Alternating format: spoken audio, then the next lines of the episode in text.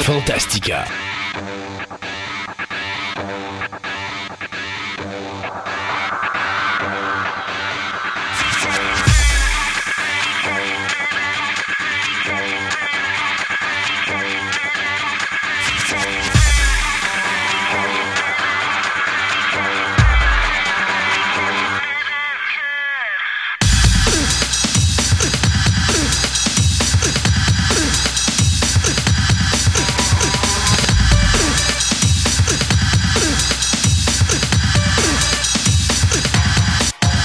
Bonjour mesdames et messieurs, bienvenue à l'émission numéro 65 de Fantastica.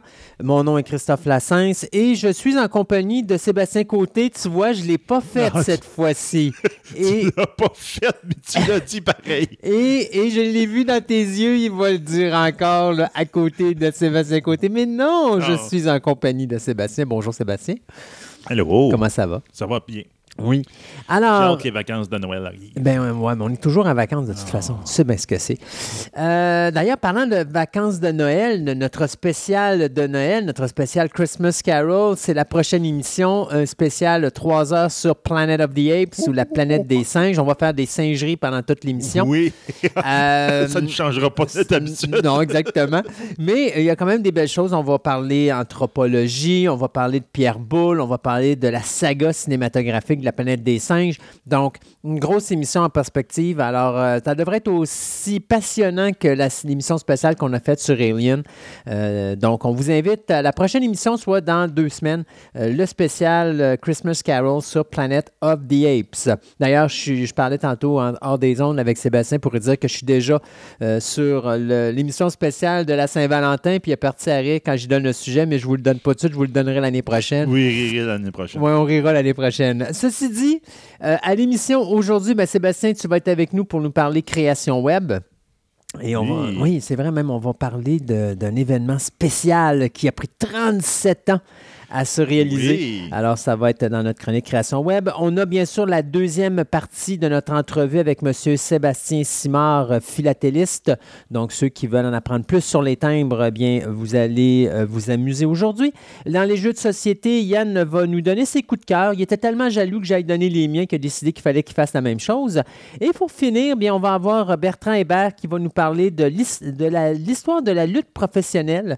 Euh, et ça, c'est le fun parce que c'est comme une bonne intro parce que la prochaine chronique qu'on va avoir avec euh, Bertrand sur la lutte professionnelle, ça va se passer juste avant WrestleMania parce que l'année dernière, Bertrand était avec sa famille à ce qu'on appelle le WrestleMania Week. Puis il va nous en parler de c'est quoi un WrestleMania Week, de façon à ce que vous, si vous vouliez y aller cette année, ben vous allez savoir un petit peu c'est quoi. Mais ce ne sera pas dans cette chronique-là, ça va être une chronique que je vais probablement mettre euh, sur les ondes, probablement à la fin février, début mars. Je regarderai quand est-ce que le prochain WrestleMania aura lieu, puis je vais la diffuser probablement à l'émission juste avant. Mais en attendant, ben, dans l'émission, euh, cette émission-ci, Bertrand va nous parler de l'histoire de la lutte professionnelle en général.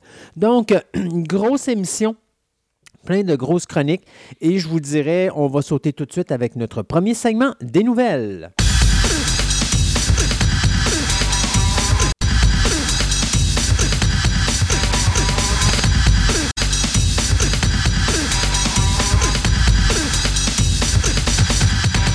Ce segment de nouvelles vous est présenté par TPM OB Collection, la boutique idéale pour nourrir toutes vos passions. Qu'il s'agisse de timbres, monnaies, cartes de sport, cartes Magic, des figurines, du comic book, voire même des cartes Pokémon, TPM OB Collection a décidé de se réunir à un seul endroit afin de vous donner le meilleur service possible. Vous pouvez aller voir leur local au centre commercial Fleur de Lys au 550 boulevard Wilfrid Amel, Québec, ou tout simplement aller visiter leur site web à boutique-tpm.com.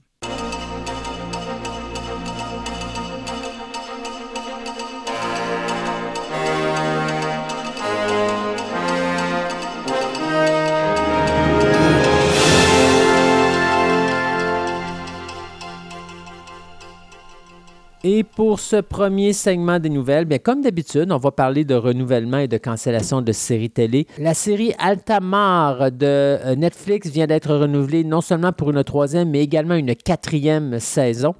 Euh, mais du côté de Netflix, on va canceller quand même deux autres séries. Donc, on va canceller euh, Anne of Green Gables, ou plutôt l'adaptation d'Anne of Green Gables, qui est Anne Whitney, euh, après trois saisons. Et Mystery Science Theater 3000, cette espèce de revival qui avait fait du Call Classic, va être cancellé après deux saisons. Ce qui veut dire que Mystery Science Theater 3000 aura eu au total 12 saisons au niveau de son existence. Ça, c'est juste que quelqu'un reprenne le concept puis Ouais. Nouveau. Du côté de Apple TV, bien, on vient de renouveler la nouvelle série de M. Night Shyamalan qui s'appelle Servant pour une deuxième saison de 10 épisodes. Genre, hey, ça brasse tellement sa note avec ça, il paraît que c'est malaisant. On Ben, prend- écoute, de l'écouter. Les, euh, Les quelques trailers, le, concept, vu, le concept est vraiment bizarroïde. C'est un couple qui perd leur enfant, puis il remplace ça par une poupée, puis là, il engage une babysitter pour s'occuper de la poupée. Puis il faut que la, la babysitter fasse en sorte que le, la poupée, ça soit comme un vrai bébé.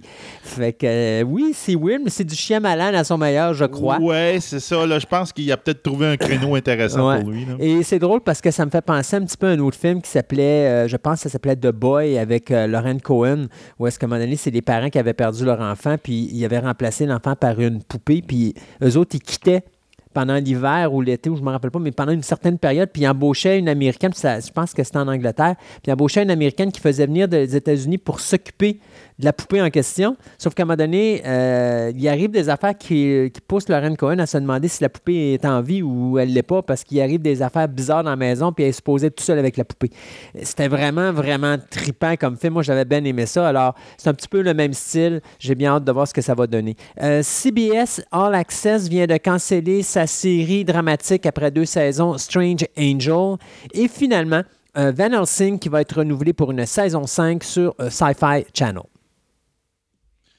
Bon, et de mon côté, mais je suis extrêmement euh, content de cette petite nouvelle-là.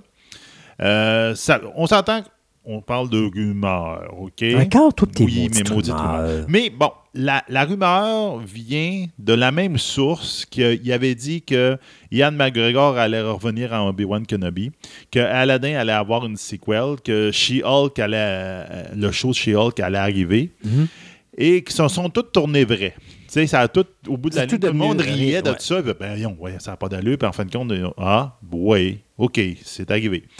Donc, il y a une certaine notoriété, cette source-là, cette, cette, cette taupe. Donc, euh, après le gros, gros départ de Disney, que le monde font Waouh, euh, ils aiment bien ça quand même, Disney. Et surtout après que Manda- le Man- Mandalorian, j'ai de la misère avec ce nom-là. Mandalorien. Mandalorian. Ouais. Je sais pas pourquoi je rajoute une syllabe Dis-le en français, Mandalorien, ça va régler tes Mandalorian. problèmes. Ouais, c'est peut-être ça. Non, pas nécessairement. Bah, mandat. bah, je pense que j'ai, je rajoute un da quelque part qui n'a pas, la- qui a pas d'affaire. Tu rajoutes bien des choses qu'on Ah, peut ben, c'est ça, blablabla. Donc, euh, ça a été un très, très gros hit. Ça a été le gros hit de Disney+. Ben, ça a l'air que les personnes en arrière de ça, ils se sont dit, hmm, hey, ça serait le fun de faire un autre euh, show de TV qui se passerait dans l'espace. Hmm, pourquoi prendre absolument une franchise qui marche super bien pour faire un nouveau un show de TV pour Disney Plus?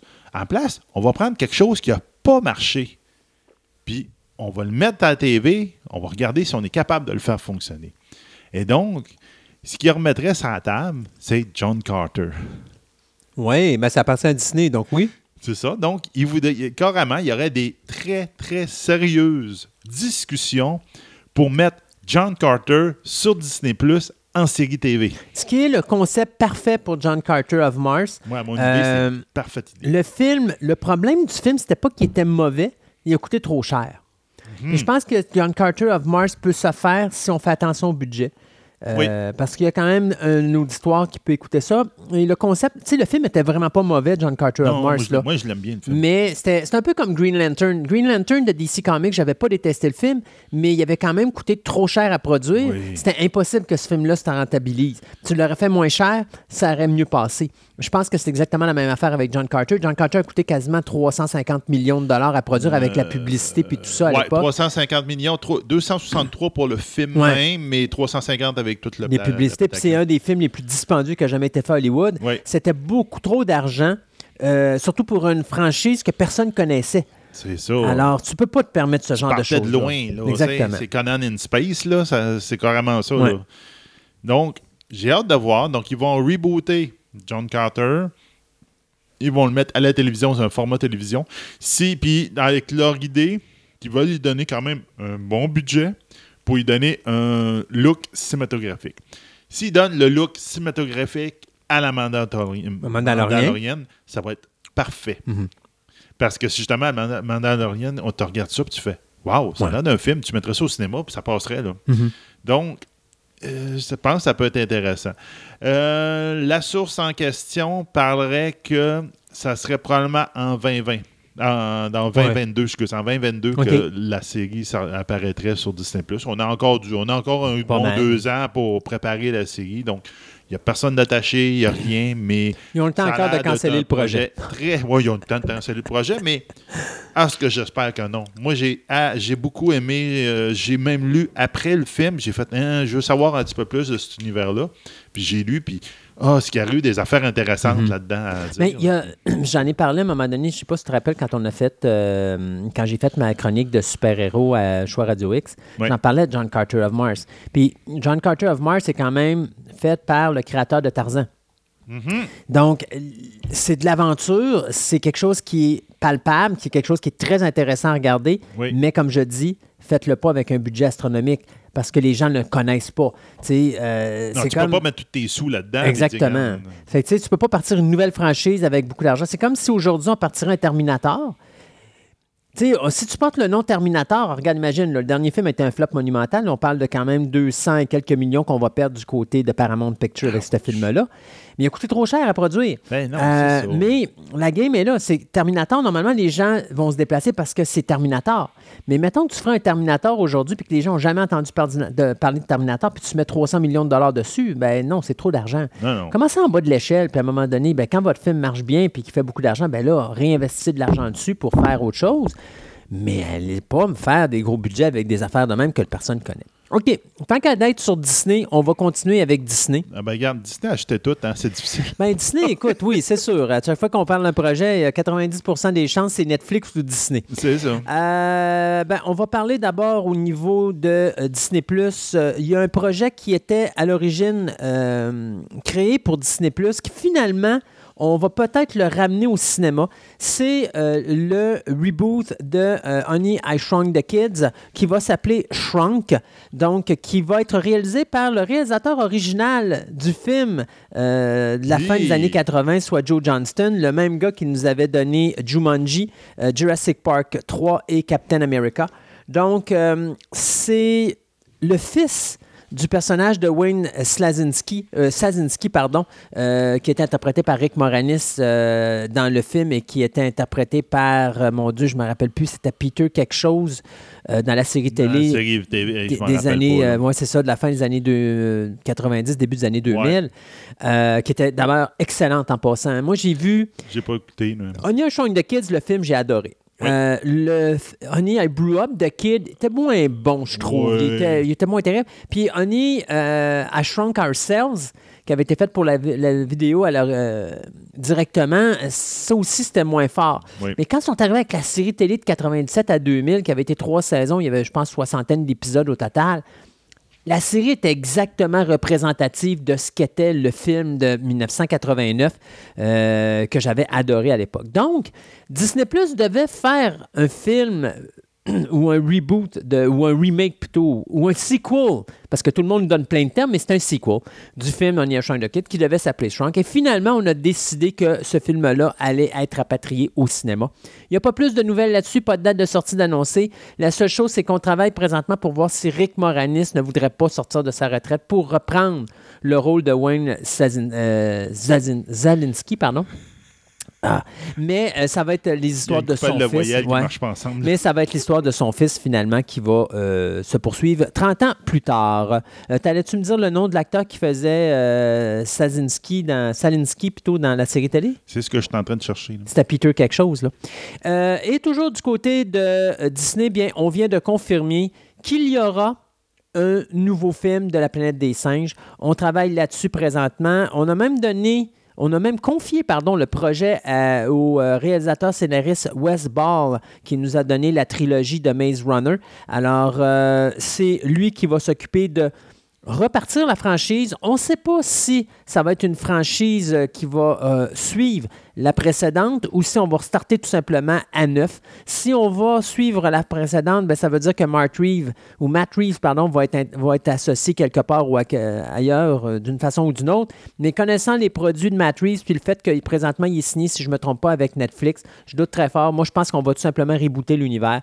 Donc, Planet of the Apes sur Disney, mais c'est un autre projet qui s'en viendrait au cinéma sous peu. Ouais, c'est ça. La série a joué de 1997 à 2000. 2000, avec trois saisons, 66 épisodes. Et le personnage principal était de Peter. Peter S- Scorali. Scorali, c'est ça. Peter, je savais que c'était un Peter quelque chose, je ne me rappelais pas son nom de famille. Ben, c'est quand même bien. Euh, ben, regarde, Netflix. euh, Net- ben, pas, excuse, pas vrai. C'est pas Netflix, c'est Adult Swim. Adult Swim, euh, eux autres, euh, on, on y connaît mieux en ce moment à cause de Rick and Morty. Donc, ces autres sont un peu en arrière de Rick and Morty. Donc, Adult Swim, Crunchyroll et Alcon Entertainment viennent de, de- de se mettre ensemble pour produire un nouveau, une nouvelle série de dessins animés qui va être basée sur Blade Runner 2049, qui va s'appeler Blade Runner Black Lotus. Donc, la série va avoir 13 épisodes. Il va être dirigé par Shinji euh, Aramaki, qui, euh, il est en arrière de, Apple- de- les séries des films Appleseed, et de Kenji euh, Kamiyama, qui lui était, était- dirigeait Ghost in the Shell Standalone Complex euh, Series. Euh, puis en plus, le directeur Shinichiro Wana- Wanabe, qui était en arrière de Cobble Bebop, donc euh, que, que Christophe connaît bien, Oui. va faire le creative producer de cette nouvelle série-là. Donc, qu'est-ce qu'on sait à date de cette série-là? Euh, c'est que ça va se passer euh, entre les deux films, donc entre le film original Blade Runner, euh, Blade Runner et le nouveau film Blade Runner 2049. Ça va se passer en 2032, donc 17 ans avant le, le sequel et 10 ans après le film original. Donc, on va bien voir ce que ça va se faire. Euh, on devrait avoir quelques personnages des, euh, des films originaux. Donc, on verra. Peut-être qu'on va en voir une fois de temps en temps. On verra. C'est pas. euh, C'est pas- pas, confirmé. C'est pas, pas, pas, l'histoire ne tournera pas nécessairement autour d'eux autres. On va peut-être faire des apparences ca- caméo. OK. Donc, euh, ça devrait fa- être fait en, en- probablement en 3D, en tout cas, en computer graphic, donc en euh, image de synthèse. On va regarder ce que ça va donner. Pour le moment, il n'y a pas vraiment de date ou quoi que ce soit. Euh, probablement 2022, mais regarde, c'est pas, c'est, pas euh, vraiment. euh, C'est déterminé. projet. C'est en projet. On s'entend qu'avec bien Adult Swim qui est impliqué là-dedans, c'est pas des grosses maisons de euh, production. Non. Puis Adult Swim, c'est euh, Rick and Morty. On sait jamais quand est-ce qu'ils sortent des épisodes. Là. Ouais. Quand ils en sortent, on fait tout yeah! Mais comme euh, ça peut prendre, à un moment donné, on va six mois, puis la fin de même, dit Oh, on est en train, ouais. de regarder. Bon, c'est beau. Donc, à un moment donné, on va l'avoir, puis à un moment donné, on va voir euh, un peu de Blade Runner. Donc, l'univers de Blade Runner qui est de retour, c'est une excellente nouvelle. C'est un, Pour les amateurs. un univers qui est pas bien. euh, C'est le. on peut- C'est pas du steampunk, c'est du. euh, comme non, du- c'est de l'anticipation. Cyberpunk. Ouais, c'est de l'anticipation. Ouais, c'est de l'anticipation. Moi, c'est un peu c'est dans- le Ouais. cyberpunk. Puis c'est un univers que j'aimerais ça qui utilise plus. puis Mais qui- ça dépend, parce plus. que, Il est intéressant. euh, j'aime Pas les- bien, j'aime bien Blade Runner. Oui. J'ai de la misère avec Blade Runner 2049 parce que je trouve que tout ce qu'on a fait, c'est un copier-coller sans comprendre le film original. Pourtant, c'est le même maudit scénariste, mais on a l'impression qu'il n'a rien compris de son œuvre ou il n'a pas compris ce que Ridley Scott a essayé de faire dans le premier film avec son scénario, là, parce que tout détruit la base, moi, tant qu'à moi, du premier film. Fait que, tu sais, j'aime mieux quand tu as un film culte comme ça, puis que tu sais que tu peux pas faire mieux, touche-y donc pas touche à quelque chose que tu mé- qui mérite d'être amélioré, mais pas quelque chose qui est déjà parfait puis que c'est- à chaque fois que tu vas y toucher, tu vas juste scraper l'univers. C'est un peu comme Terminator, là, ils n'arrêtent pas de faire des films de Terminator, puis tout ce qu'ils font, c'est scraper l'univers, alors que là, tu serais dû pour tout simplement rebooter l'univers, pour faire quelque chose de neuf à partir de zéro. C'est ce qu'il avait fait avec Genesis, puis il l'avait fait de Ouais, mais Genesis, c'était mauvais. Ah, c'était mauvais, Genesis. Ben, il était pas très bon le film, mais il avait fait un, un reboot intéressant Ouais. du film. mais encore là, c'était un Il aurait dû continuer. ouais. Il aurait dû continuer. Moi, personnellement, je pense qu'on devrait recommencer à zéro. Tout effacé par partir à neuf. Ceci dit, on s'en va avec Warner Brothers. Warner Brothers, deux projets que je vais vous parler. D'abord, le projet Godzilla vs. Kong. Euh, le film devait sortir le 13 mars 2020. Ben, du côté de Warner Brothers, on vient d'annoncer qu'on va repousser la sortie du film au 20 novembre 2020. Pourquoi? Bien, on veut se donner du lousse. Euh, on sait que le dernier film de Godzilla, King of the Monsters, a été vraiment très... euh, C'était un échec pour Warner Brothers au niveau du box-office. Il a juste rapporté euh, 385,9 millions. C'est drôle parce que on voulait voir des combats de monstres, on nous en a donné, Oui. mais moi, le problème, c'est Godzilla King of the Monsters. Je trouve que justement, il n'y en avait pas assez. Puis quand il y avait des combats de monstres, on voyait rien. Alors, c'était une grosse déception pour moi à ce niveau-là. Je trouvais que Godzilla, le film original, était de loin supérieur. Alors, je pense qu'on va tout simplement bien retravailler Kong versus ben, Godzilla versus Kong. Euh, ça va donner la chance aussi, si on a des, euh, du tournage, des reshots à faire, de le faire tranquillement, pas vite. Ce qu'on sait, c'est que c'est le réalisateur Adam Wingard qui nous a donné Your Next et The Guest qui s'occupe de la réalisation, alors que c'est Terry Rosio qui fait la scénarisation.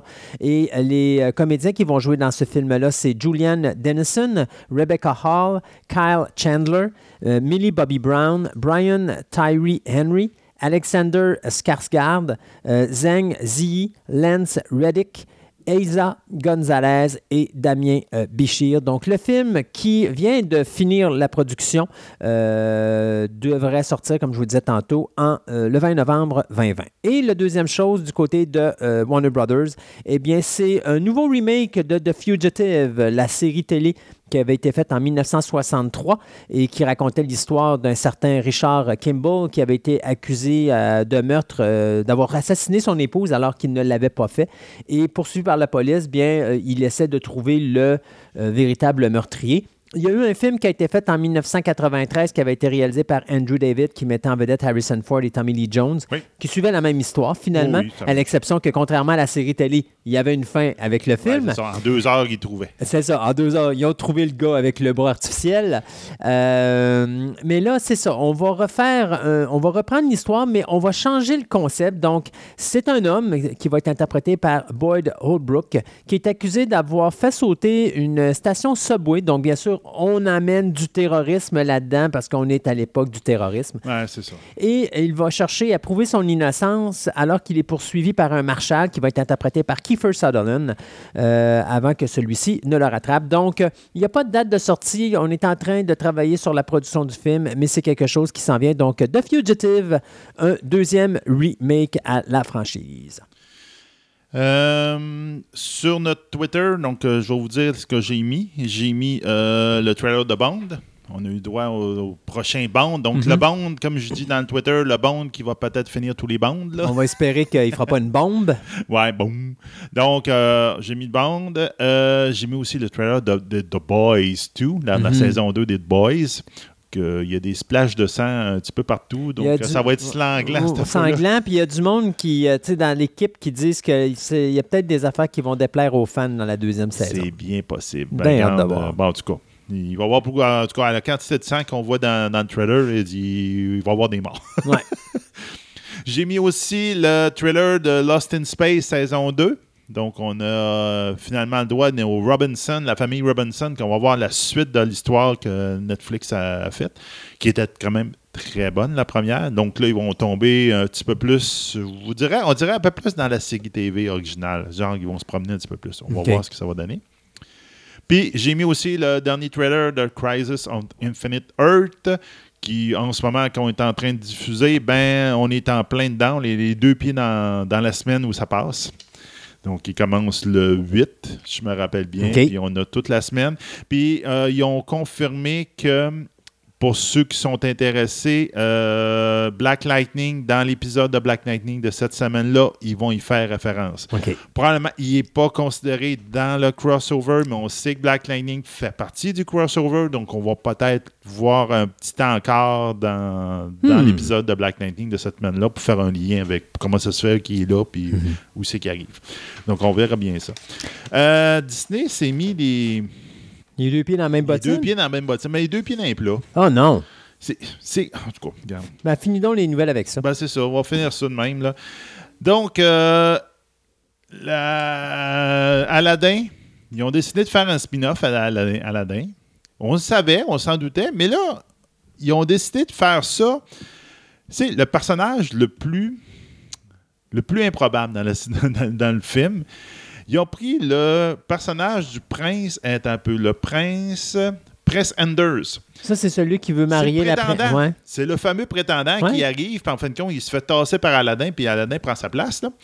Donc, lui, c'est comme il se retrouve. euh, comment on dit l'expression beau, beau gens comme devant ou, Bon, en tout cas, il se retrouve à il se à retrouve le bec à l'eau, puis il retourne chez eux. Donc, on va faire un spin-off sur lui. Mais ça fait une polémique sur Internet pour la simple et bonne raison que tout le monde avait encensé Aladdin pour dire Hey, finalement, un film qui prend un cast juste de Mhm. personnes de couleur. C'est que d'habitude, on les met dans des, des rôles de terroristes. Ouais. Puis là, on les met en avant-plan, puis on fait un film là-dessus. Puis ils font un spin-off avec le seul blanc dans toute la gang. Ouais, mais de toute façon, regarde, là. C'est on- pour ça qu'ils se retrouvent les deux pieds dans les plats. Ils Ça- font. euh, je m'excuse, mais à toutes les semaines, ils ont les deux pieds dans le même plat parce que ça. regarde ce qui se passe avec Ariel, avec la Little Mermaid, Ah où est-ce ouais. qu'ils prennent une afro-américaine pour faire le rôle d'Ariel, qui est une fille rousse. Mais regarde. gamette. Euh, oui, c'est ça. Puis regarde, le, le- dernièrement, ils il pensaient caster le Superman en noir. Là. Oui, mais ça, ça, ça, ça me dérange pas parce que tout le monde sait dans l'univers de DC Comics, le Superman de l'univers 23 est un noir. Donc, Ouais. ça me dérange pas. Ça- si, si tu l'amènes bien avec l'univers alterne du multiverse de DC. Comics, c'est possible. J'ai pas de problème avec ça. C'est pas quelque Non. chose de nouveau. Mais j'ai un problème avec Ariel, qui est afro-américaine, dans le sens qu'Ariel, c'est une rousse. Et tu sais, moi, je vois encore des enfants qui viennent à mon magasin, qui me prennent des pop de Ariel, puis qui voient une, une sirène qui est de couleur blanche avec des cheveux roux. Ben, à un moment donné, quand on va arriver avec Ariel afro-américaine, les enfants qui connaissent ça, qui connaissent cet univers-là, vont dire c'est qui ça? C'est qui ça? C'est pas Ariel. Elle est où Ariel? Moi, je pense que Disney risque d'avoir des problèmes, mais j'ai hâte de voir. Parce que Disney, à date, au niveau du cinéma, à date, on va leur donner ça. Là. Ils font quelque chose de bien. Ça, marche, ce qu'ils font. Mais en tout cas, on verra. Donc, euh, je sais pas. Là, Bon. regarde, moi, déjà là, qu'ils prennent un personnage insignifiant pour faire une- une- une- un spin-off, Ben, je trouve ça. euh, OK, j'ai aucun intérêt, mais là, en plus, ils se mettent les pieds dans les plats avec des communautés que. Ils s'étaient mettent, euh, le monde était de leur bord. là. Alors, on s'arrête ici. En passant, à la fin d'émission, on va vous parler très rapidement de Gargoyles. Euh, On va profiter de Disney Plus parce qu'ils remettent la série euh, à la télévision. Donc, on va vous parler de Gargoyles. Et puis, euh, on s'en vient tantôt là, pour le deuxième segment des nouvelles.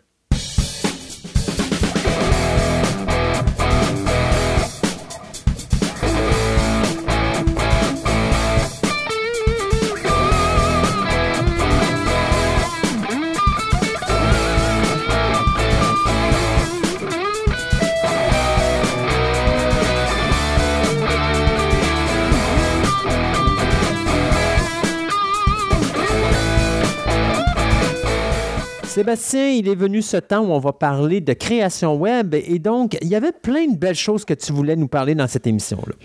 Ouais, quand tu dis ça, ça, me- ça me fait tout le temps. Il est, il est venu le temps des cathédrales. là. Il est venu le temps des cathédrales.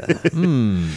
OK, ben, c'est ça. Donc, on va te parler de création web. Oui. On va- là, on va aller un petit peu n'importe où. Mais là. Mais tu vas toujours n'importe où. Un petit peu n'importe Ouais, mais là, on va vraiment n'importe où. D'ailleurs, je, je trouve que c'est vraiment une chance pour nous à l'émission que tu sois protégé de façon à pas nous donner des virus euh, inquiétants qui viennent de De n'importe où. De n'importe où, exactement. Donc, hey, la première, là, euh, je te dirais que ça a frappé une bombe, euh, l'Internet, il y a quelques semaines. Ça l'a frappé une bombe? Ça l'a frappé comme une bombe. Ah, OK, ça a frappé comme Dans une un bombe. sens. On parle d'un- d'une publicité. OK. Tu pas l'as l'affaire de E.T. Ben oui! Ah, mon Dieu. Ah oui, ça a fait la- Tout le monde parle maintenant qu'il va y avoir un E.T. 2 au cinéma. C'est comme non, là, c'est juste une pub. regarde, c'est ça, c'est juste une pub. Mais C'était une belle pub. On s'entend. Donc, euh, c'est une pub de 4 minutes 18. Donc, c'est quand même une bonne pub, une bonne grosse pub, qui est là pour euh, ce que s'appelle Xfinity. Donc, Xfinity, c'est comme euh, c'est un, câble digital, un poste de câble digital, là, euh, donc euh, Digital Cable TV, comme, en- qu'on dit en anglais. Donc, c'est une annonce qui est sortie il y a quelques mois. Donc, l'annonce s'appelle The Holiday Reunion. Oh. Et comme tu viens de vendre le punch, on parle de E.T. E.T. Phone Home. Donc, en fin de compte, ce projet-là, euh, ils ont sorti l'idée du projet. Puis là, ils ont, ils ont écrit le scénario. Ils sont allés. euh, ils ont fait quelques démarches. Puis à un moment donné, ils ont appelé. Ils ont, ils ont contacté M. Henri Thomas. Oui, qui était le- Henri Thomas, qui est Elliot. Qui était Elliot en 1982. Donc, le petit jeune qui est dans Haïti. Puis ils ont proposé le projet, puis à la fin de la même, il dit Ça te tenterait-tu de faire ça? Puis toi, tu dis Ouais, ça serait pas payé, puis tout. Mais il dit Ah, regarde, Spielberg, il dit C'est son petit bébé, puis tout. Il dit Il a jamais voulu faire de suite ou quoi que ce soit. Elle dit Spielberg, il a lu le scénario, puis il tripe dessus, il nous a détenu tout. Ouais. Bon. Il a fait Ah, Oh, OK, j'embarque. Est-ce que E.T. était en marchette? Non, Ah, il n'a pas marché. Donc, en fin de compte, l'histoire se passe 37 ans plus tard. Et euh, donc, E.T., euh, pour Noël, décide de- d'aller voir son, son ancien chum euh, Elliot et donc de débarquer dans sa famille pour voir un peu qu'est-ce qui se passe. Donc, euh, regarde, c'est c'est beau. c'est c'est le fun. C'est pour ceux des vieux croutons comme toi puis moi qui ont vu E.T. Non, non, pour les vieux croutons comme toi, tout court. Moi, je suis pas vieux. T'es encore plus vieux. non, en tout cas, regarde, donc, euh, pour les, ceux qui ont vu Mhm. E.T. dans le temps, il dit on va revoir toutes les affaires. Ils vont faire des, des, des- des ressemblances à certaines scènes. Ils vont. Euh, Ils ont retrouvé la tasse que euh, Elliot avait dans sa chambre, le- les, les- les props. Je pense qu'il va falloir que je le réécoute parce Mhm. qu'après avoir écouté le making-of, je vais vous donner le lien de la publicité. Je vais vous donner le lien du making-of. Making-of. Puis si vous allez un petit peu plus loin, vous allez même avoir une entrevue avec M. Thomas, qui a l'air super sympathique, ce gars-là. Là. Pour moi, on dirait qu'il a gardé son, son style de kid dans le temps. là. Donc, puis je pense qu'il puis dans le making-of, tu vois qu'ils ont refait la espèce de machine que E.T. avait faite pour communiquer avec son Oui. vaisseau spatial, puis on la voit quelque part dans l'une des scènes. Donc, j'ai dit, un peu, Ben Elliot je l'ai a dû la ce garder. là. C'est comme je ne l'ai pas vu. Donc, euh, E.T. débarque là, donc il rencontre Elliot qui a beaucoup vieilli, il a une femme avec deux enfants maintenant. Puis là, E.T. ben, elle découvre, comme c'est une annonce de Xfinity, donc un poste de, du Mhm. câble digital. Donc, et il voit l'Internet, euh, il découvre l'Internet, il découvre même euh, un headset de, de réalité virtuelle. là. Oui, oui, oui. C'est ça. Puis en même temps, ça me fait donner des scènes de E.T. qui joue dans la neige puis qui fait du traîneau. Puis ça, fait Donc, c'est avec toute la, la- la belle magie de Noël, etc. Là-dedans, il écoute des vieux films, justement, de Noël sur le, le poste en question, etc. Et tu vois, tu parles de ça et dehors, la neige commence à Commence à tomber. tomber. C'est Ah, merveilleux. C'est super beau. Quel beau timing. Donc, c'est vraiment beau, c'est vraiment le fun. Euh, Puis, ce qu'ils ont, ils ont vraiment bien respecté les choses, c'est qu'ils ont refait la marionnette de E.T. Ils l'ont juste comme amélioré avec la technique même présentement.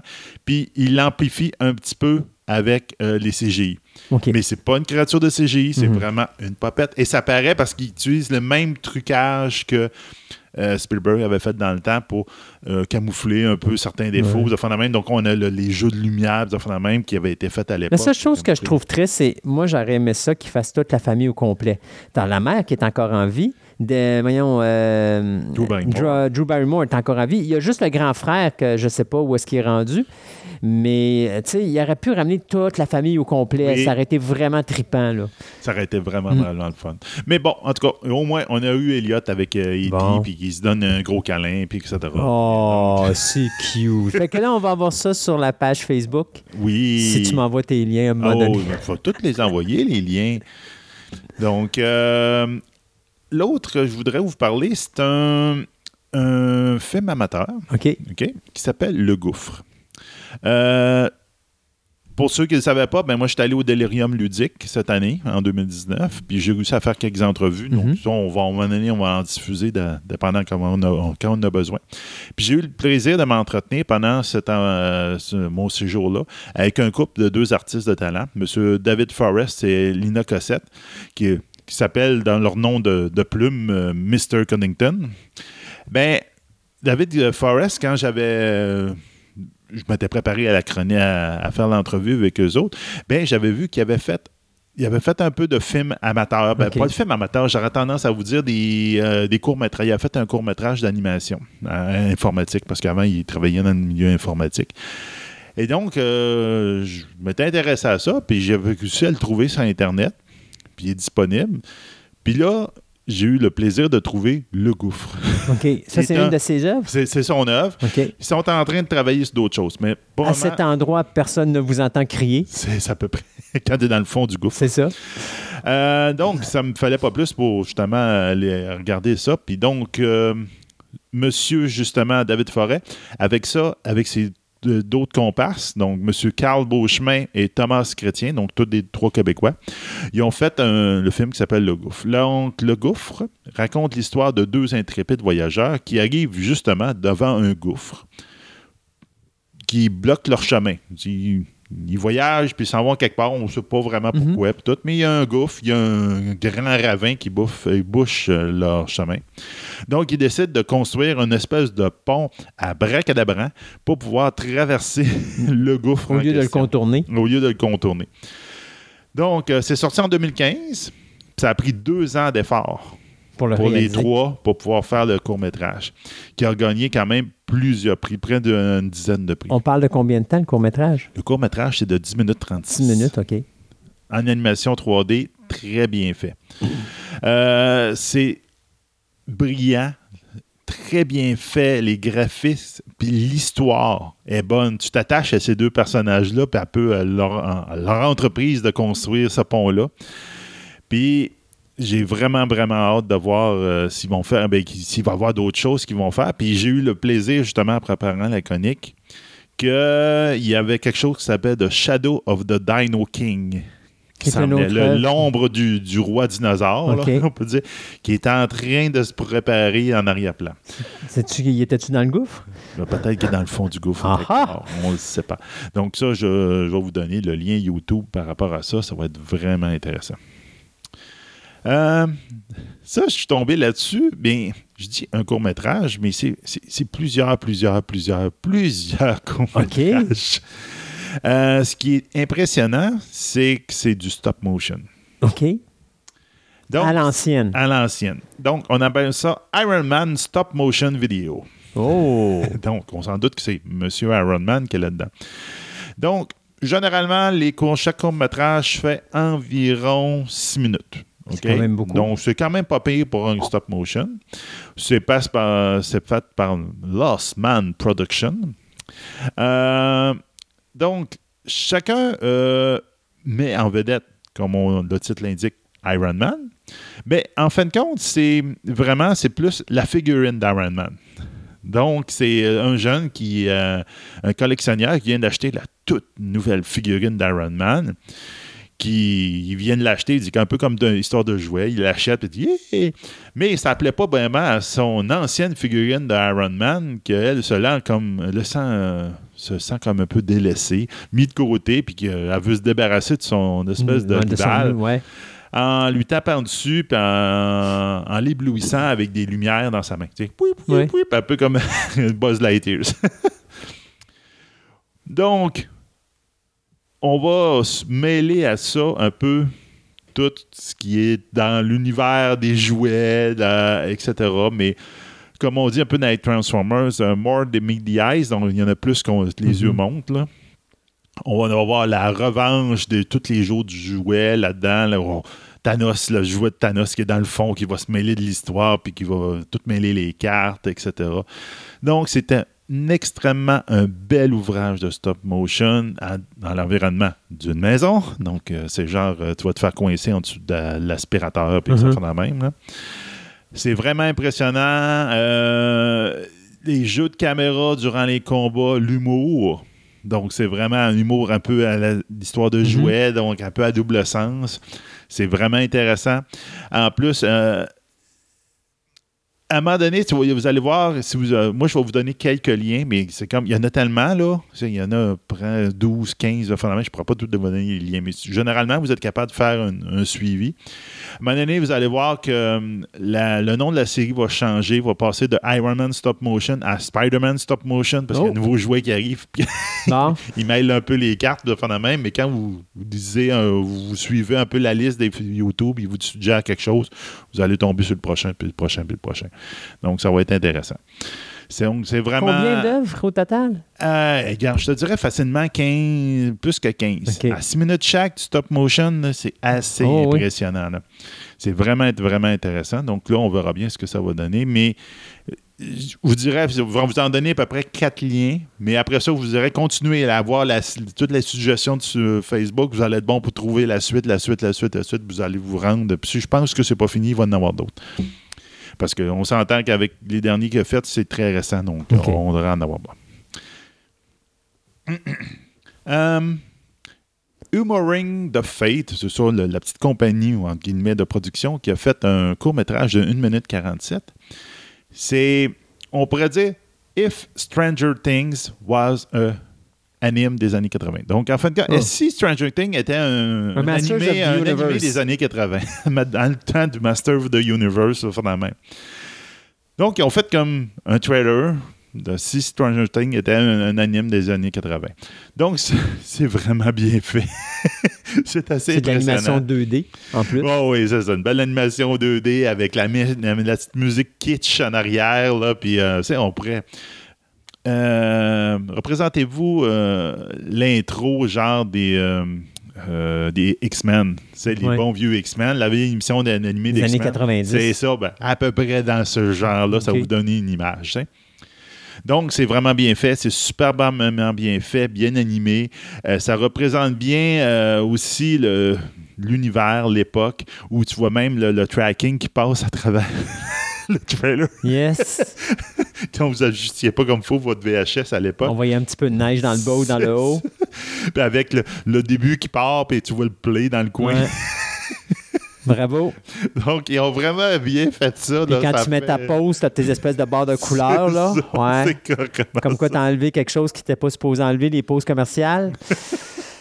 Donc, c'est très bien fait. C'est avec beaucoup d'humour à cause de ça. Donc, c'est un, respect, un ton pour les années 80. Ça vaut la peine. C'est vraiment quelque chose d'impressionnant. Euh, ah, ça, c'est très impressionnant. Le prochain que je vais vous montrer, c'est c'est un film de 17 minutes 40. Un fan film. Je pourrais vraiment considérer comme de fan film. Qui a été fait par M. Calvin Roman, en tout cas, je sais pas, R-O-M-E-Y-N. Même dans tes amateurs, t'as de la misère avec les noms de famille. Ben ouais, mais il y a qu'un grec et un E ensemble, je sais pas comment le prononcer. Ah. Ça se prononce pas en français. Ça doit être un. euh, soit une consonance, euh, soit roumaine ou peut-être espagnole, je ne sais pas exactement. OK. Qui s'appelait Galactic Battle. En fin de compte, dans Galactic Battle, qui est un film qui a quand même coûté 2000 pièces à faire. Ouais, OK. Donc, je suis quand même un fan de film euh, avec un petit peu d'argent, avec un peu de financement. Donc, mais c'est un scénario très brillant. Donc, en fin de compte, son idée de base, de ça, c'est que si l'univers de Star Trek, des derniers films, on s'entend le Star Trek de J.J. Abrams, OK? De Star Wars, de Halo, Halo qui est un, Mhm. un jeu sur, de Sony sur PlayStation, et de Mass Effect, qui est le jeu euh, vidéo de BioWare qui est sur certaines consoles et sur ordinateur.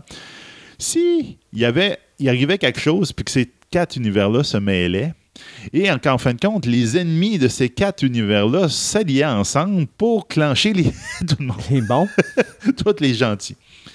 Donc, c'est un peu ça qu'on tombe là-dedans. Donc, on a euh, les- la gang de Star Trek qui se fait poursuivre dans le Warp avec euh, justement le, le méchant de- des films. Puis qu'il y a, il y a un problème dans le Warp, puis il se retrouve en face avec euh, Yann Solo et avec son Millennium Falcon, etc., etc. Donc, vous pouvez voir un peu toute la- toute l'idée autour de ça. Donc, où là, tous les, les, les méchants de chaque univers, donc les Reapers dans Mass Effect avec les, euh, l'Em- le- l'Empire, ou encore euh, les, les- personnages, les méchants dans Halo, s'allient ensemble pour pouvoir euh, se, se- attaquer les bons.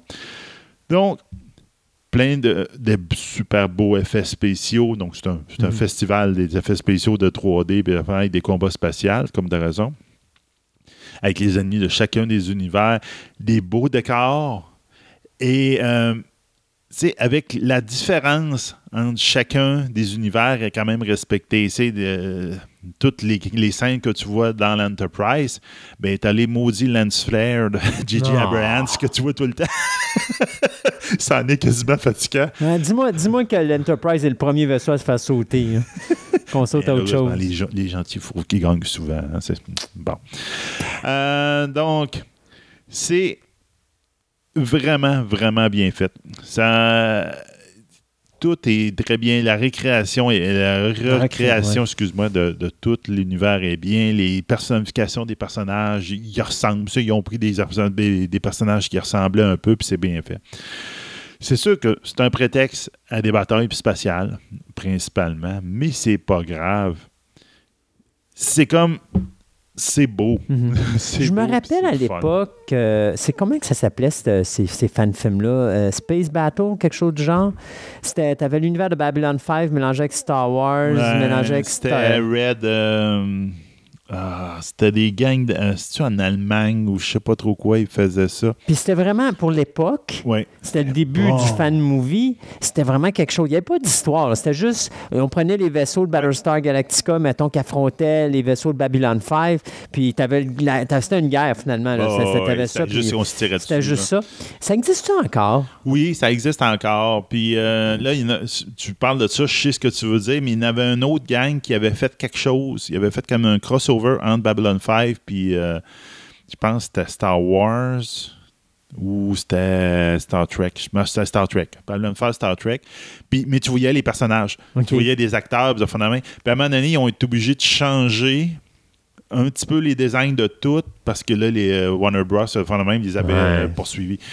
Puis là, il y avait comme, il dit, OK, on garde la- l'aspect caricatural, mais on, on design tout, on change un petit peu tous les designs de fondamentalement pour. Ça, comme, tu vois, c'est ça que je trouve là. plate. Si, mettons, quelqu'un a le goût de faire un fan-film, mettons qu'il veut prendre les vaisseaux de Battlestar Galactica puis qu'il veut les affronter, il veut les faire en sorte que l'univers de Battlestar Galactica affronte l'univers de Star Trek, même si tu mets pas les noms de personnages, tu prends juste les vaisseaux puis tu fais du rentre dedans, sacrément, il y a quelqu'un dans ces compagnies-là qui va venir te taper dessus en disant Je m'excuse, mais les concepts des vaisseaux nous appartiennent, vous n'avez pas le droit d'apprendre ça.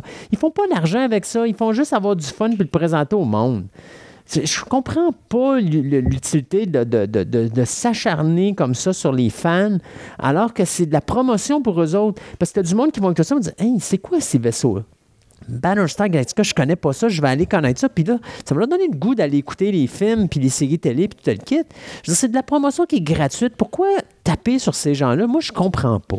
Ben, c'est ça, beaucoup. Tu sais, Star Wars font ça, tu sais, en permettant le 501e, Ouais. en permettant, ça a été la première méga compagnie Mais c'est qui, ont Lucas qui a permis- donné- qui ont permis les fan-films. Oui. Lucas, je me rappelle, même à l'époque, il avait dit Moi, moi, je vais arrêter de taper ces fan-films, je vais les encourager, je vais même faire un site web pour eux autres Ben oui. qu'ils mettent leurs films dessus. C'est ça. Puis là, ça comme lui, il a compris que ça faisait de la promotion. Ben oui. c'était pas de la concurrence, c'était de la promotion. Non, puis même encore, je te dirais, c'est bon parce que c'est bon pour le scénariste en arrière, que lui se rend compte qu'il y a des petits jeunes qui n'ont pas d'argent, qui font des meilleures affaires que lui. Ben là, à un moment donné, sais-tu quoi? Si tu as moindrement euh, de l'orgueil, tu vas te forcer le postérieur à écrire quelque chose de mieux parce que tu vas dire, hey, ces jeunes-là, ils ont du potentiel. Puis peut-être même que dans ces jeunes-là, tu vas trouver un scénariste qui va être capable de te donner quelque chose que de dire, hey, j'ai jamais pensé à ça, le concept est bon, amène-toi ici, tu vas travailler pour moi. Je veux dire, c'est, t'as pas tellement de potentiel, je vois pas pourquoi on démolit ce potentiel. Tu sais, quand il y a de l'argent impliqué, je comprends. Quand il n'y a pas d'argent, Ben je oui. comprends pas. Ben, c'est ça l'affaire. là. C'est comme... Mais euh, ça, ça me fait appel. euh, je- la prochaine fois, on cherchera ça. Là, je, te, je sortirai ça. Puis il y avait une gang qui avait fait. Ah, justement, je te dirais, il y avait un Star Trek avec Babylon 5. Puis il avait fait des trucs là, assez capotés. Là. C'était il me semble que c'était des Allemands. Puis ça avait aucun bon sens. Puis il avait fait un film avec. euh, Ou les Allemands avec. plus tard, ils ont fait avec les Allemands avec. On avait, s'était caché sur la Lune.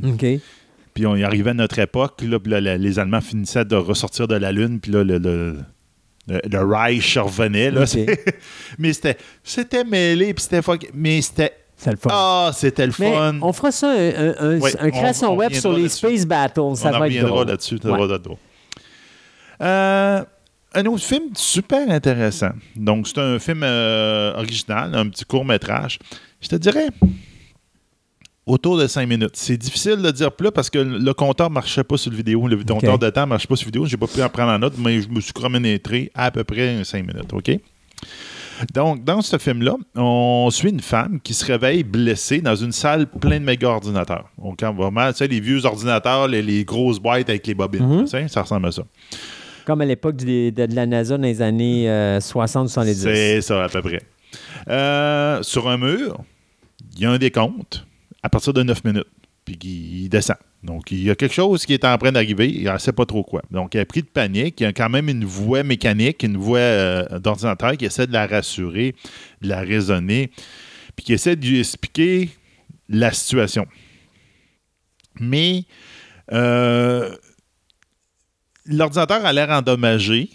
Donc, il essaie d'y expliquer la situation, mais c'est pas clair, ses affaires. Il essaie de faire résonner plus sa mémoire, puis il essaie de faire revivre un peu les mémoires passées de qu'est-ce qui est arrivé, comment ça se fait qu'elle est blessée, puis qu'elle se rappelle pas ce qu'elle avait- pourquoi qu'elle est là.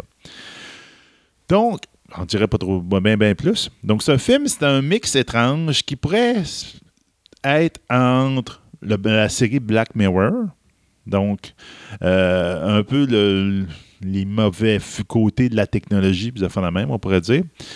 Un épisode avec les robots emoji Doctor Who. Parce qu'il y avait un épisode, à un moment donné, il y avait des, il y avait des, des robots avec comme des écrans dessus, puis il y avait les emojis, c'est le gentil, le content, puis ça fait la même, puis le, le pas, le pas fin. Ben, ça peut ressembler un petit peu à ça. Puis ça fit un peu un- dans les deux univers, donc c'est un peu mêlé, un peu euh, étrange. Donc, ce film euh, suisse est dirigé et écrit par M. Albin euh, Gassel, en mettant en vedette, l'actrice Lo. Donc, l'histoire est vraiment bien faite, euh, est à la fois fascinante puis confuse. Donc, c'est. faut- des fois, je te dirais, il y a peut-être une deuxième écoute à faire. après, que tu as vu la trame narrative, tu fais Ah, OK, je reviens au début, je recommence pour essayer de bien comprendre ce que j'ai vu. Donc, ça va être. euh, il a été nominé euh, dans plusieurs festivals en 2017, donc c'est une belle petite découverte. Ça vaut vraiment la peine pour ceux qui sont intéressés. Hein? Ah oui, je vais prendre lui. Alpha Squadron. donc, on se doute dans Ouais. quel univers qu'on est là. Je suis très sci-fi aujourd'hui. Euh, un court-métrage de 10 minutes 23. Donc, c'est quand même un bon court-métrage. Dans ce court-métrage-là, on suit un- une équipe, une squad, ce qu'on appelle, je ne sais pas le terme en français, c'est quoi? Une escadrille. Une, une escadrille ou une. Non, une escadrille. Une escadrille. Une escadrille de chasse, de pilotes de chasse, donc de, de, de fighters, de, de, de- de vaisseaux de chasse euh, dans, dans le futur. Euh, qui, un à un, perd les membres de son escouade pour différentes raisons. Il dit Ah, Regarde, les gars, je prends ma retraite. Ah, je suis muté à telle place, etc. Donc, ça donne une, une comédie de situation où les, euh, un peu représentez-vous Battlestar Galactica avec les gars qui sont tous dans leur Viper. Puis au fur et à mesure, il y en a qui disparaissent pour différentes raisons. Ils s'en vont ailleurs. Il y en a un qui arrive là, puis là, les autres l'aiment pas. Ils font des commentaires, mais ils oublient son, son open channel, donc tout le monde entend. Donc le gars, il est frustré, il s'en va parce qu'il parce qu'il se fait comme euh, dire des niaiseries. Donc, ça ferait super intéressant. Ça ferait vraiment, quasiment un sitcom, là, ça, on Mhm. pourrait dire comme, euh, comme genre. Euh, mais c'est. Tu suis un des personnages principaux, qu'on dirait qu'il n'y a pas de vie en dehors de son cockpit. On dirait qu'il passe sa vie là-dedans. Tu te demandes s'il sort de son cockpit à un moment donné. Donc, euh, c'est un film très bien fait, avec des maquettes. Donc, les cockpits sont des vrais cockpits. Donc, les gens, ils les ont montés sur des Ouais. racks, puis ils font bouger, puis ça fait la main. Il y a juste le blue screen, ben, c'est l'espace là, pour, euh, pour représenter ce qui se passe. Ah, ils n'ont dans- pas filmé dans l'espace. Mais Ils sont non. donc bien cheap. Ils n'ont pas, ils ont pas d'allure. pas de sens. Donc, euh, c'est vraiment intéressant, c'est bien fait. Euh, il y a aussi un making-of qui est disponible pour dire que justement combien que comment ils ont fait ce- cette chose-là. Est-ce qu'il reste Un petit dernier? un petit dernier. Ben, OK. Ben, je vais tomber dans. J'aurais tendance à te dire un, un bizarroïde. OK. C'est vraiment bizarroïde. Ça, c'est pas pour tout le monde, mais j'ai appris quelque chose de super intéressant avec ça, donc ça vaut la peine. Afronaute. Afronaute, c'est euh, 14 minutes euh, 5. C'est un film quand même magnifiquement euh, filmé. Donc, il y a quand même des gens professionnels qui sont, sont allés en arrière de ça et qui ont fait un bel ouvrage, qui raconte l'entraînement d'une équipe d'Africains du Zambie pour aller sur la Lune. Ça inclut, entre autres, l'équipe qui s'entraîne, une fille de 16 ans, ainsi que 12 chats. OK. OK. Ça a-tu de l'air assez ridicule pour vous autres, là? Ça dépend, ça dépend. Si la fille doit s'occuper des douze chats parce que, question de, sauvegarde- de, de- de budget, on n'a pas d'argent pour envoyer des, euh, des astronautes, fait qu'on prend les minous pour on envoie les minous à la place. Ouais, ben, regarde, tu, tu, tu vois, tu vois, tu- on ridiculise l'histoire. OK? Ben, c'est le problème, c'est que c'est basé sur des vrais événements qui sont passés en 1969. OK. Donc, des vrais événements. Ben, le tout a commencé avec M. Edouard Makuga euh, euh, Il, il a commencé avec Edouard. Knosolo, OK. Ce dernier est né en 1919 et a participé à la Seconde Guerre mondiale avant de rejoindre la résistance contre l'oppression britannique. OK? Puis il va passer du temps en prison en 56-57. Il va finalement devenir professeur et va fonder la Zambia Academy of Science, Space Research and Philosophy. Donc, il il en met des affaires dans la main. Il va participer, participer à l'élaboration de la constitution du pays de la Zambie. Donc, euh, c'est quand même quelqu'un qui, qui a une certaine Il est bien réputation. Il a une bonne réputation. En 1960 et 69, l'Institut va, entre autres, euh, comme but, euh, va avoir comme trop en but d'envoyer une jeune fille de 16 ans, accompagnée de deux chats, à ce moment-là, sur la Lune. Et même qu'ils veulent faire aussi un voyage jusque sur Mars, l'idée étant de battre les Russes et les Américains dans la course sur la Lune. Commençons à aller sur la Lune avant d'aller sur Mars. Là? Donc, tu vois, il y avait des grosses ambitions.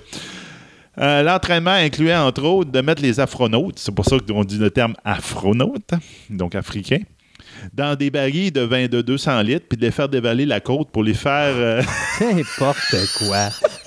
pour les faire euh, subir un peu le, le- le- le- le choc de la- du départ et le choc de rentrer dans l'atmosphère. Aïe, aïe, aïe, aïe, aïe. Une fusée de 3 mètres sur 2 aurait même été, a été construite. En 2016, le président de l'époque du Zambique a dit que tout le programme n'était qu'une fabulation, qu'il n'a jamais eu rien d'autre que, Mhm. que dans l'idée de ce gars-là. Mais ce programme euh, a échoué misérablement parce que le, le monsieur, lui, mais le, excusez, le monsieur, comment ça s'appelle, monsieur Edouard, lui a dit non, non, non, c'était pas une fabulation, c'est juste mon projet n'a pas abouti parce que je n'ai pas eu des subventions de l'UNESCO que j'avais demandé. Puis, en plus, ben, euh, ma jeune astronaute de 16 ans ben, est tombée enceinte puis ça marchait plus. À 16 ans. Donc, elle est retournée sur ses euh, chez ses parents parce qu'il y avait un petit problème moral. Elle se demandait comment elle était devenue enceinte pendant qu'elle s'entraînait. Donc, euh, OK. Donc euh, c'est vraiment été. euh, Puis même, Il y, a eu que- une autre, il y a eu une autre Marie dans l'histoire du monde et on ne le savait pas. C'était une Africaine qui voulait aller sur la Lune puis sur Mars avec ses deux minous. Puis en plus, il disait que la fameuse fusée qui avait été construite, il dit oui, oui, a été construite la fusée, mais a été sabotée par des intérêts étrangers des États-Unis et des, de l'URSS. Oh, les écœurants. Les écœurants. Donc, ils ont fait un film, Uh-huh. pas pour montrer toute la niaiserie puis les affaires de même, mais juste pour montrer un peu, je te dirais, le le- l'entraînement et l'histoire, juste comme relever cette histoire absolument fabuleuse et totalement saugrenue qui était arrivée en Afrique à un moment donné dans la course à la Lune, qu'il y a eu un troisième partenaire dans la, ressource à la, à la course à la Lune et Mhm. Malheureusement, euh, il s'est fait couper l'herbe sous le pied par Ouais, les il États-Unis s'est et fait la couper à fusée. s'est fait couper à fusée. Oh mon Dieu, quand est-ce une chronique sur l'exploration spatiale? Ça s'en vient, Sébastien. Ça s'en vient. Écoute, un gros merci. De rien, ça fait Et plaisir. puis, euh, nous, on arrête ça là. On va se dire à une prochaine chronique création web. Et puis, euh, nous, on s'arrête quelques instants et on vous revient dans quelques minutes avec une autre chronique. One, two, three.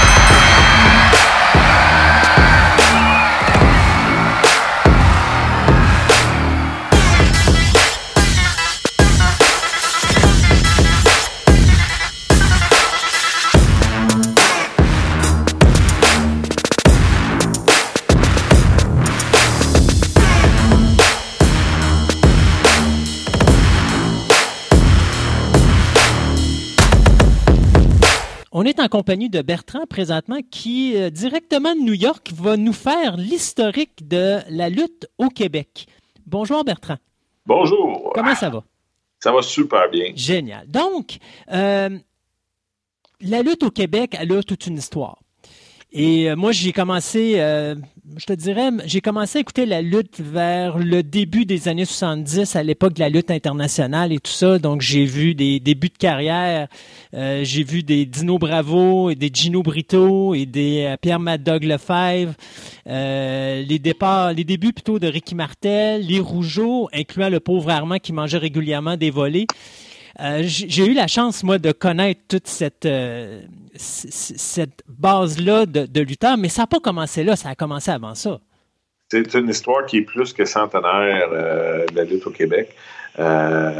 Pour, pour aller le, pour garder ça simple, parce que bon, je vais me baser un peu sur ce qu'on a écrit, moi et Patrick Laprade, c'est-à-dire le livre qui s'appelle À la semaine prochaine, si Dieu le veut, si les gens veulent l'avoir. Il est difficile à trouver, demandez-le à votre libraire. Ça va peut-être euh, amener une autre impression du livre si nécessaire, mais il en reste des copies. Il s'agit peut-être juste de le demander à votre libraire si vous ne l'avez pas encore. Euh, et il y a Mad- qui s'appelait à l'époque en anglais aussi Mad Dogs, Midgets and Screwjobs. Euh, donc, euh, cette histoire plus que centenaire-là, en, en commençant par un point plus précis et, plus facile, parce que, bon, Louis Cyr a fait de la lutte, mais on ne rentrera pas nécessairement là-dedans. Il y a un promoteur qui s'appelle George Kennedy, qui est un ancien lutteur euh, au début du siècle euh, dernier, parce que là, on parle du, début des années 1900, qui va euh, être à la fois propriétaire du Canadien de Montréal et promoteur de lutte à Montréal et va faire beaucoup de parler de lui et de son de sa lutte et va amener à Montréal des George Hackenschmidt et euh, Gotch dans des combats qui sont euh, renommés euh, un peu partout en Amérique à ce moment-là, puis qui vont se dérouler entre autres à Montréal. Donc, c'est quand même, euh, dans, si on parle de Gotch et d'Hackenschmidt, c'est deux des plus grandes vedettes de cette époque-là. C'est comme si euh, Hulk Hogan était venu à Montréal euh, contre Macho Man. Euh, donc, c'est, impressionnant. Puis, en plus de ça, ben, le, le- le monsieur en question est propriétaire du Canadien de Montréal. Fait que tentez d'imaginer ça un peu euh, en 2019. Qu'est-ce que ça aurait de l'air euh, euh, si les Canadiens étaient à la fois d'anciens lutteurs et propriétaires? c'est un petit peu surréaliste, mais c'est un peu comme ça. La lutte est un sport important. C'est un sport qui attire les foules. Euh, et on aura des gens comme Eugène Tremblay qui vont être euh, euh, un des premiers Québécois à avoir quand même une, une bonne présence euh, dans, dans, Dans le- comme star local. Euh, c'était un, petit poids. C'était pas un poids lourd de là. tu sais, que c'est pas lui qui va affronter les Hackenschmidt chez les, les Frank Gotch. Euh, mais euh, tranquillement, on va construire autour de ces gars-là. Euh, ça va amener aussi un, un monsieur comme Émile Maupas de France qui va entraîner toute la génération suivante euh, de lutteurs, dont le Lion du Canada français, qui est Yvon Robert, euh, qui va vraiment amener, lui, là, euh, puis là, je glisse vite sur l'époque de George Kennedy, qui est quand même relativement ancienne, mais il y aura d'autres Français en plus de Émile Maupas, comme Henri de Glane, qui va venir à Montréal. Henri de Glane va être pris dans ce qui sera appelé le premier Montreal Screwjob, où on va lui... euh, avec, avec sa complicité, on va enlever, là, on va voler une ceinture euh, qui va inspirer la, la fameuse Screwjob de, de de, Bret Hart. de Bret Hart quelques années euh, plus tard. Euh, donc, euh, on parlait donc d'Yvon Robert. L'époque d'Yvon Robert est clairement la- la- la- la- la- la- l'âge d'or de la lutte à Montréal, environ là, de 1939-40 vers la milieu des années 60, avec l'arrivée d'Eddie Quinn comme promoteur à Montréal, qui va un peu prendre Yvon Robert et en faire la vedette locale, le champion, le québécois, le francophone. Euh, c'est un peu la beauté de la lutte. On va pouvoir créer un, héros local euh, qui va affronter les Américains ou d'autres euh, gens qui vont venir tenter de, l'envahir. C'est un peu ce qui, nous sépare un peu du reste de l'Amérique du Nord, c'est-à-dire que on a, comme au Japon, ou comme au Mexique, cette espèce de euh, le local versus l'envahisseur. Ouais. Parce qu'aux États-Unis, je veux dire, quelqu'un, un lutteur du Mississippi, un lutteur de la Californie, un lutteur euh, de New York ou de la Floride, c'est tous des Américains. Tandis que pour nous, même un, gars de Toronto est un envahisseur. Effectivement. Euh, donc, euh, ça, a toujours été un peu basé là-dessus, sans compter euh, l'attrait de la langue française qui pouvait faire la différence. Pour ça, d'ailleurs, que plusieurs lutteurs de provenance de France, on y arrivera plus tard, vont devenir des grosses vedettes au Québec. Et, Yvon Robert est de loin. Malheureusement, je trouve ça dommage, pareil, parce qu'on on perd un peu. Il est mort depuis tellement longtemps que puis ça fait tellement déjà un bon boutin, il va mourir au début des années 70. Euh, on, l'a un peu perdu de vue, Yvon Robert, mais à cette époque-là, Yvon Robert est aussi populaire ou juste derrière un Maurice Richard. D'ailleurs, les deux vont être euh, les meilleurs amis du monde, euh, au point où les enfants des, deux hommes sont toujours amis aujourd'hui. c'est énorme quand on pense au funérail de Maurice Richard puis aux ovations que Maurice Richard a reçues au forum, euh, Yvon Robert était à cette époque-là aussi populaire que Maurice Richard comme lutteur. Et euh, faisait beaucoup plus d'argent que Maurice Richard également. Euh, c'est pour ça que Maurice Richard allait en tournée souvent l'été avec Yvon Robert et était arbitre spécial à la lutte. Ah oui. parce que c'était un, beau sideline. en plus de permettre de, voyager puis rencontrer les, amateurs. Imaginez, euh, en Abitibi, euh, il y a un gars de lutte qui débarque et en plus des lutteurs, comme vous voyez à la télé, il y a en plus Maurice Richard qui va être là.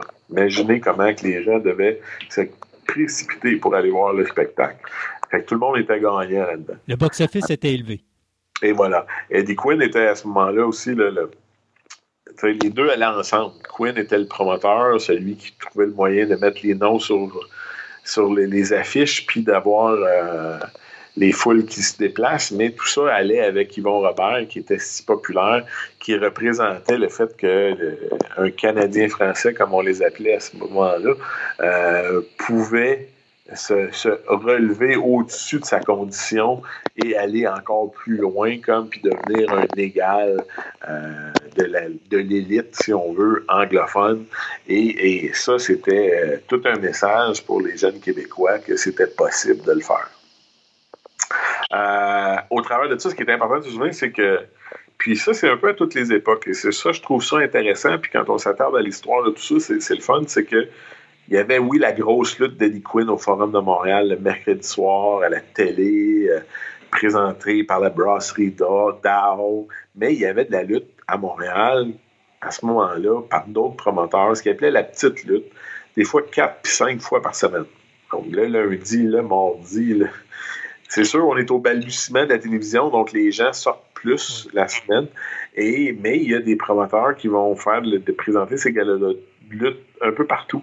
Et euh, bon, c'est là que la famille Lortie va être. Euh, et d'autres gens vont, vont, se faire connaître, que ce soit les Larry Moquin de ce monde ou autres lutteurs, vont se faire connaître par ces plus petites promotions-là pour finalement avoir leur chance euh, avec le gros office de Eddie Quinn.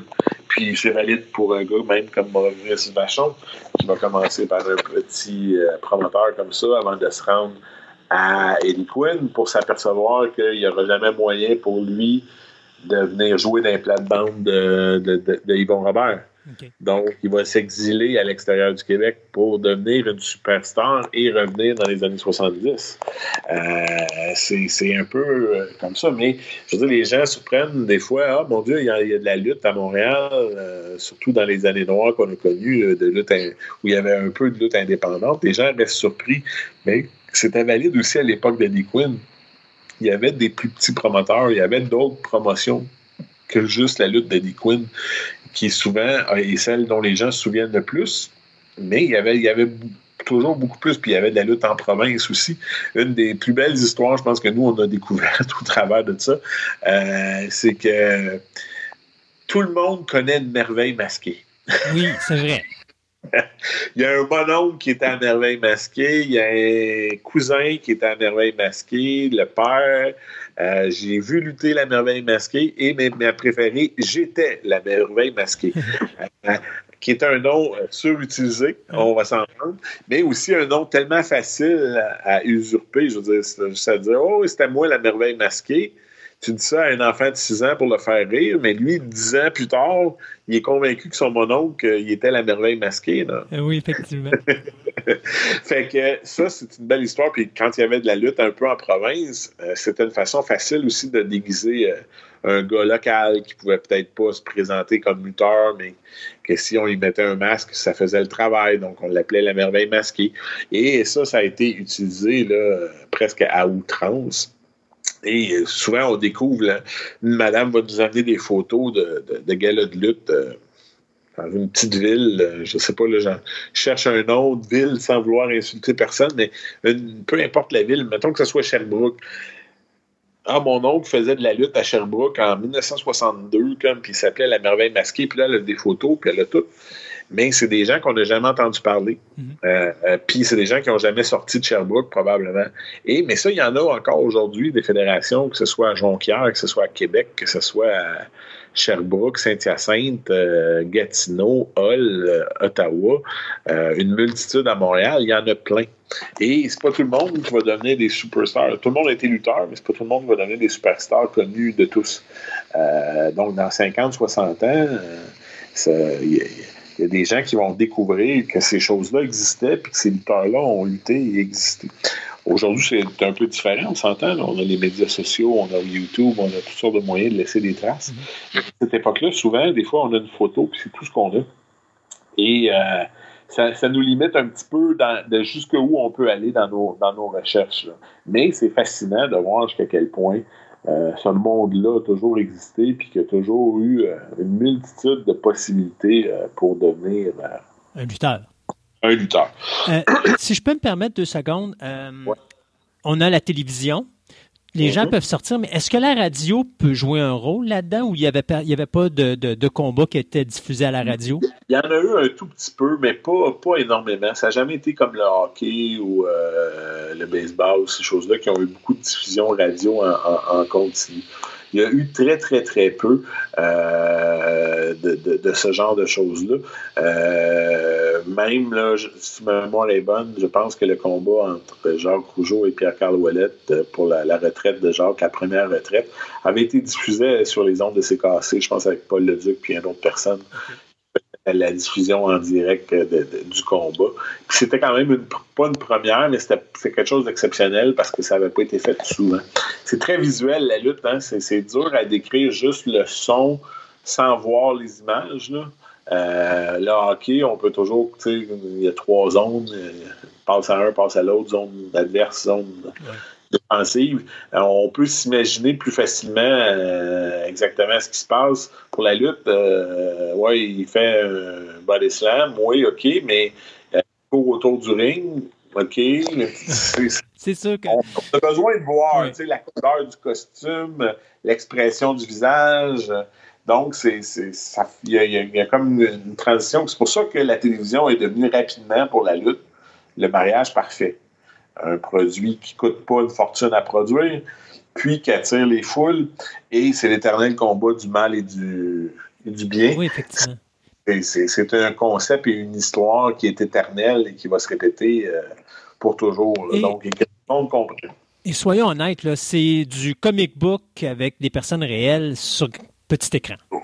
Oui, euh, ou, ou, un soap, ou un, soap, ou un soap opera, euh, c'est le même un peu le concept. Là. Je veux dire, il y a, il y a des, des, antagonistes, il y a des protagonistes, il y a, il y a le héros, il y a le méchant, il y a il y a le, le, le comique, il y a, tous les rôles peuvent être comblés. Là. Puis après ça, c'est comment ces gens-là sont combinés, puis euh, leur chimie entre eux, c'est la même chose. On peut avoir les deux meilleurs lutteurs au monde, mais ils n'ont pas de chimie ensemble. Euh, c'est comme on peut avoir les deux meilleurs acteurs au monde, mais ils n'ont pas de chimie ensemble. Ça, ça va paraître. Euh, c'est un peu la même chose à ce niveau-là. Donc là, on arrive dans les années 70. Oui, ben là, la, malheureusement, toute bonne chose a une fin. Euh, la promotion d'Eddie Quinn va euh, tranquillement euh, battre de l'aile, va perdre sa télévision. Et là, on, est devenu tellement dépendant de la télévision que ça va créer une descente assez importante au point où Eddie Quinn va devoir abandonner la lutte et on va être euh, quelques années sans lutte majeure. la, petite lutte va continuer. Euh, c'est un peu moribond. Il ne faut pas, pas se, le, cacher. Euh, il y a des tentatives qui sont faites, mais ça prend souvent beaucoup plus que ça. et c'est une, business qui est basée beaucoup sur les vedettes. Et même si on avait commencé à préparer Johnny Rougeau pour prendre la relève de Yvon Robert, on n'a plus la vitrine pour lui. On n'a plus cette télévision-là pour continuer son ascension.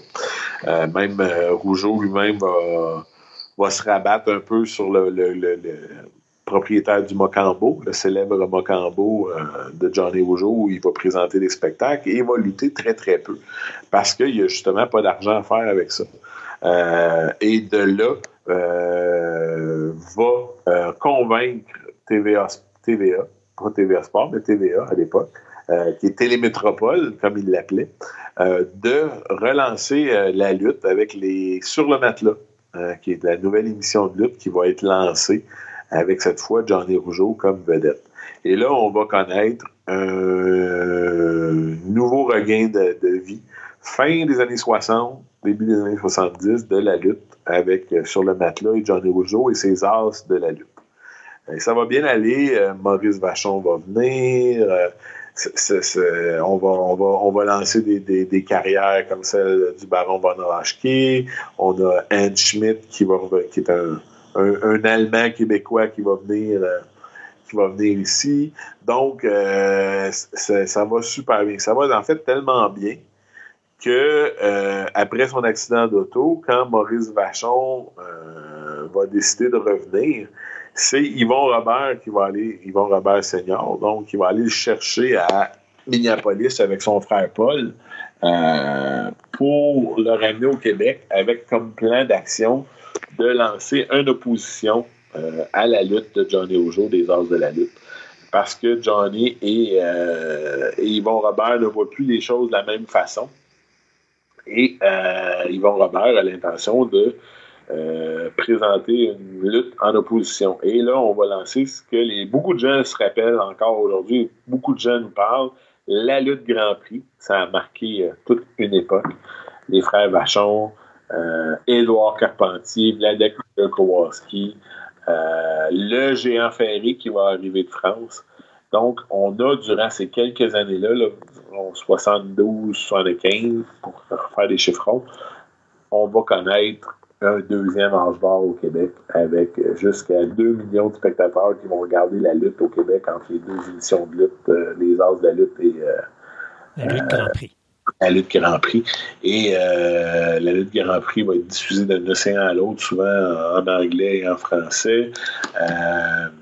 et on va connaître aussi les deux plus grosses assistances de l'histoire, c'est-à-dire deux, deux Parc Jarry le premier avec les trois Rougeaux, parce que là, Raymond Rougeau va venir rejoindre son oncle et son père. Euh, ils vont faire trois combats. Donc, euh, Johnny va battre Abdullah, euh, Jacques Seigneur va battre le Chic et Raymond. va battre Don Serrano et ils vont attirer 26 000 spectateurs quelques au Parc Jarry pour ce gala de lutte-là. Un an plus tard, ce sera Kowalski et Vachon euh, en finale qui vont attirer une des plus grosses foules de l'histoire, la plus grosse foule de l'histoire de la lutte au Québec. malheureusement, moi, je suis très, très mauvais avec les chiffres exacts. je me fie sur mon, souvent sur mon livre, mais on, approche de 30 000 spectateurs rendus là. Euh, ce, qui est, énorme. Oui, pour l'époque, énormément. Pour l'époque, puis pour aujourd'hui, euh, je, je, ne crois pas que Montréal pourra jamais battre ce chiffre-là euh, dans, à ce moment-là. Et dans cette époque-là, donc, toute une autre série lutteurs vont, commencer. la famille Rougeau, bien entendu, qui va devenir un point marquant de l'histoire de la lutte au Québec. Il ne faut pas s'en cacher. Pat Girard et Loisir Saint-Jean-Baptiste sont tout le temps là en derrière et vont créer et donner à plein de lutteurs, euh, que ce soit Le Bourreau, Gay, Pat Patterson, euh, Ronnie Garvin, vont donner euh, la chance à plein de Québécois de se faire un nom. Si c'est pas un nom ici au Québec, c'est un nom à l'international. puis ces gens-là vont venir périodiquement au Québec. Au travers de ça, bien sûr, Édouard Carpentier, on, l'a mentionné, devient une des plus grosses vedettes euh, au Québec. Euh, ce français euh, à l'allure si fier et si parfaite, quasiment avec le petit accent. Et, dis-moi si je me trompe pas, mais on doit énormément à Édouard Carpentier. Oui, bien, Édouard Carpentier va devenir annonceur pour la première fois dans les années Grand Prix. Il va créer toute une terminologie française pour les mouvements de lutte, va y mettre beaucoup d'énergie, euh, puis va euh, reprendre euh, la phrase à la semaine prochaine, si Dieu le veut, pour clore les émissions de lutte, comme Jean Brisson avait fait au départ, pour en faire par, le milieu des années 80 avec la WWE et lutte internationale, en faire une phrase qui aujourd'hui a donné le titre à notre livre euh, qui est à la semaine prochaine, si Dieu le veut. Euh, qui n'a rien à voir, franchement, avec euh, la religion à ce stade-là. C'est vraiment juste une expression québécoise que les gens disaient euh, la semaine prochaine, si Dieu le veut. Euh, et euh, ça a vraiment marqué la télévision et la lutte québécoise, cette expression-là. Puis en plus, si je ne me trompe pas, on doit aussi Jean-Jean Ferré à... à... Carpentier. Oui, excuse. on doit, en fait, on doit Jean-Jean Ferré à Édouard Carpentier, je pense. Voilà, voilà, voilà qui, est, qui, qui, qui est la beauté de la lutte professionnelle, c'est-à-dire que dans l'histoire qu'on a racontée à la télévision, c'est Édouard Carpentier qui avait découvert le géant. Parce que c'était un, un Français qui découvre un autre Français. Dans les faits, c'est Frank Valois qui avait d'abord découvert, découvert, le géant en France, euh, qui va en parler avec euh, Maurice et Paul Bachon. Euh, et on va c'est au niveau de, l'office avec Frank Valois qu'on va faire venir le géant et non pas Édouard Carpentier. Et c'est la beauté. Peu importe, le géant Ferré rencontrait une fille au restaurant et il racontait cette histoire-là à la fille. Il ne racontait pas la vraie histoire d'André Roussimoff, il racontait l'histoire du géant Ferré. Euh, donc, il y avait vraiment une coupure entre la réalité et la fiction ou une fusion entre la réalité et la fiction. Mais ça, c'est la beauté de la chose. Le géant ferré, après ces années-là, avec le Grand Prix, va devenir une des plus grosses vedettes au monde en joignant la WWF et en, tout, en faisant la tour du monde pour divers promoteurs jusqu'à la percée au début des années, euh, milieu des années 80 de la WWF qui va prendre le contrôle et garder le géant pour elle à 100 euh, Mais on a eu le documentaire récemment, puis ça sera le sujet de notre prochain livre. Euh, le géant ferré est un des personnages les plus mythiques jamais créés par le monde de la lutte professionnelle. il y a vraiment une coupure à faire entre qui était André Roussimoff, la vraie personne, puis le personnage du géant ferré ou d'André the Giant. Ça, je veux vraiment à suivre dans notre livre. Puis, quand on sera rendu là, on en parlera peut-être euh, plus avec les amateurs euh, début 2020, là, quand le livre sera prêt à sortir. Génial. Donc, on vient un petit peu en arrière. On est dans les années 80. Ouais. Ça, c'est l'arrivée de la WWE, là. Ben, la WWE à l'époque. Ben, ben, en fait, avec la fin de Grand Prix et des As, parce que malheureusement, la guerre a créé une, euh, corne d'abondance, mais ça va se tarir, tout ça, et euh, il y aura malheureusement euh, une fin.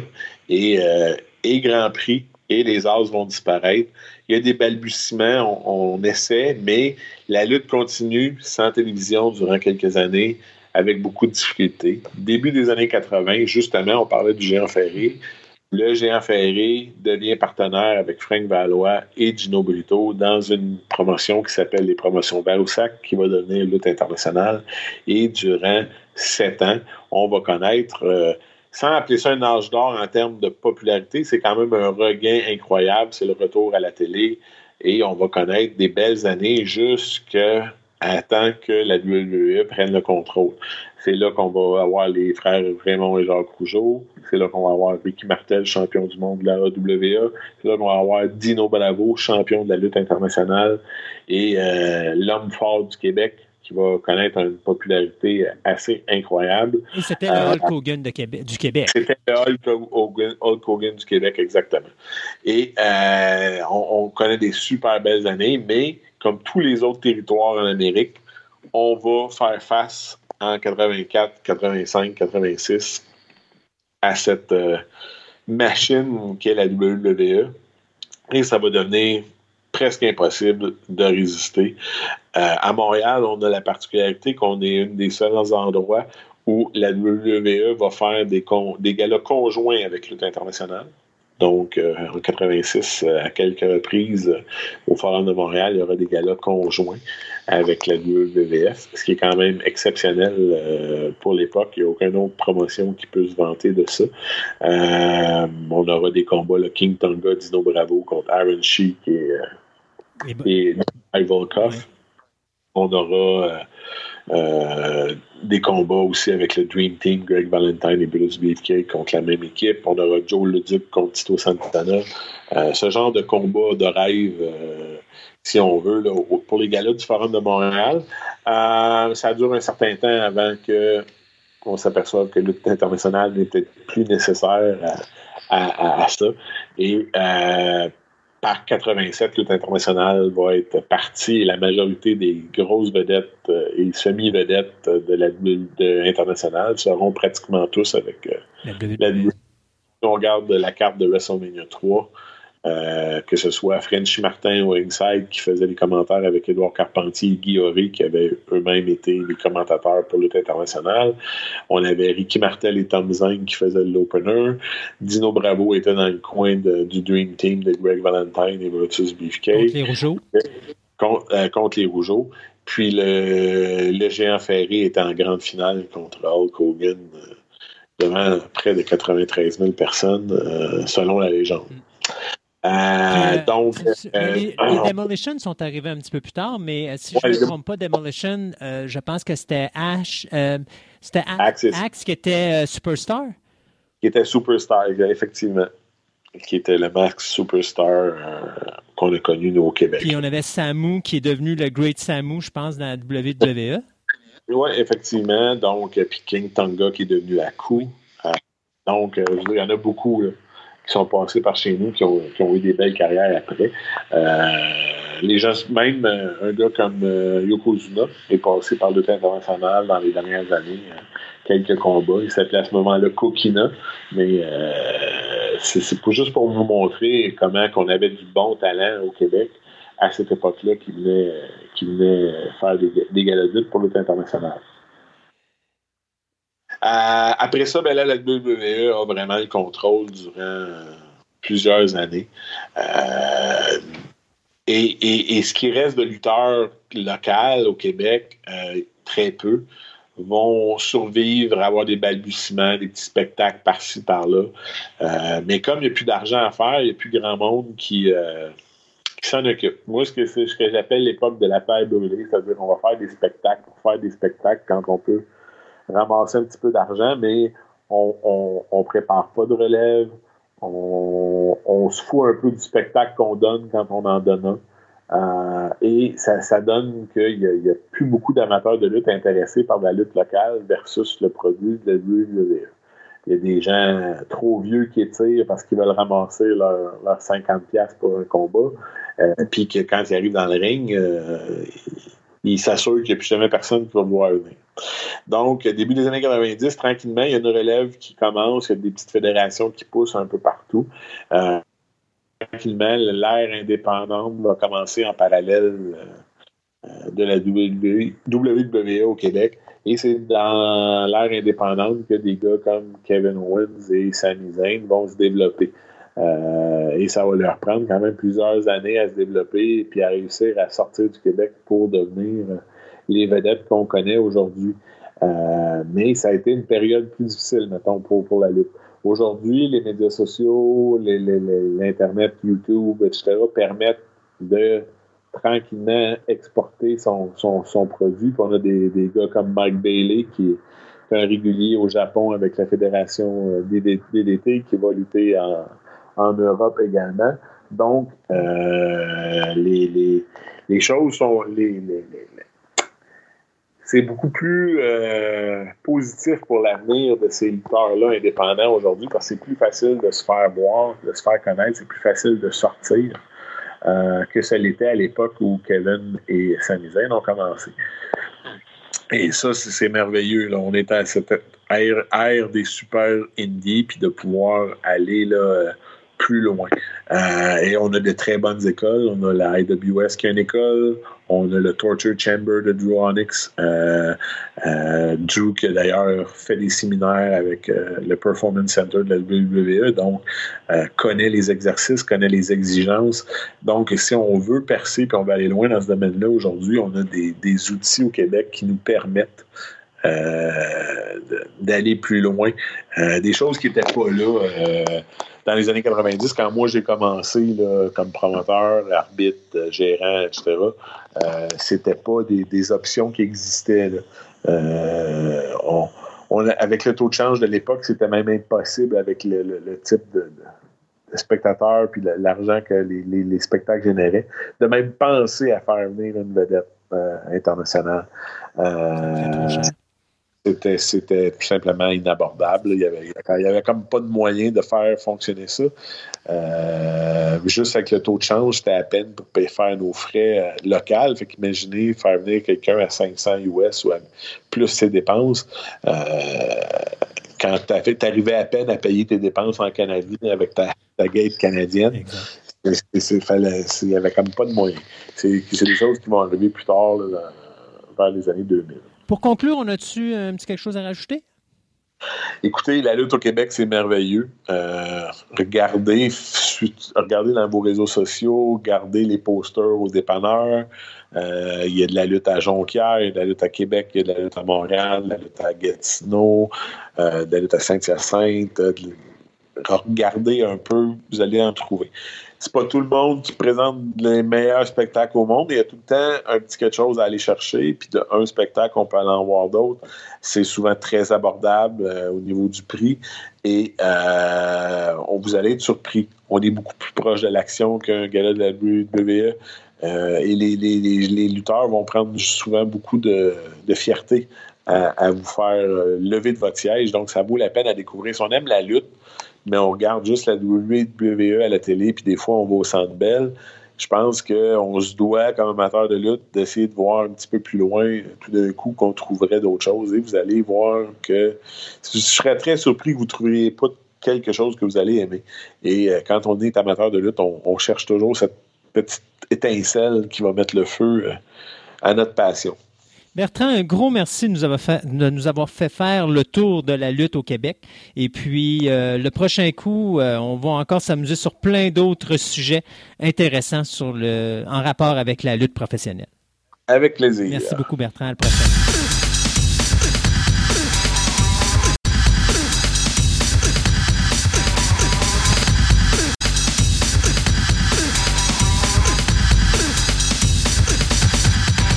Ce segment de nouvelles vous est présenté par Vidéo Centre-Ville, le plus grand club vidéo répertoire de la ville de Québec.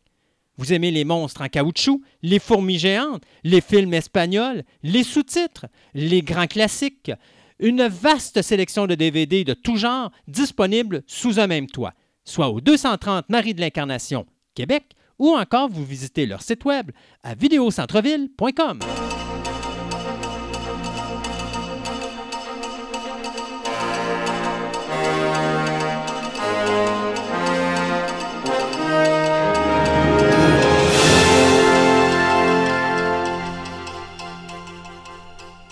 Deuxième segment des nouvelles. Euh, écoutez, je vais vous parler de. Euh, ben, tu sais quoi, je vais te laisser aller. On va parler avec un décès qui est survenu. Il y en a un, puis il est majeur. Oui, c'est ça. C'est le décès de Dorothy Catherine D.C. Fontana. Donc, euh, DC, parce que Dorothy Catherine, là, Mhm. euh, on la reconnaissait tout le temps, DC Fontana, c'est comme ça qu'on on l'a, on l'a connu.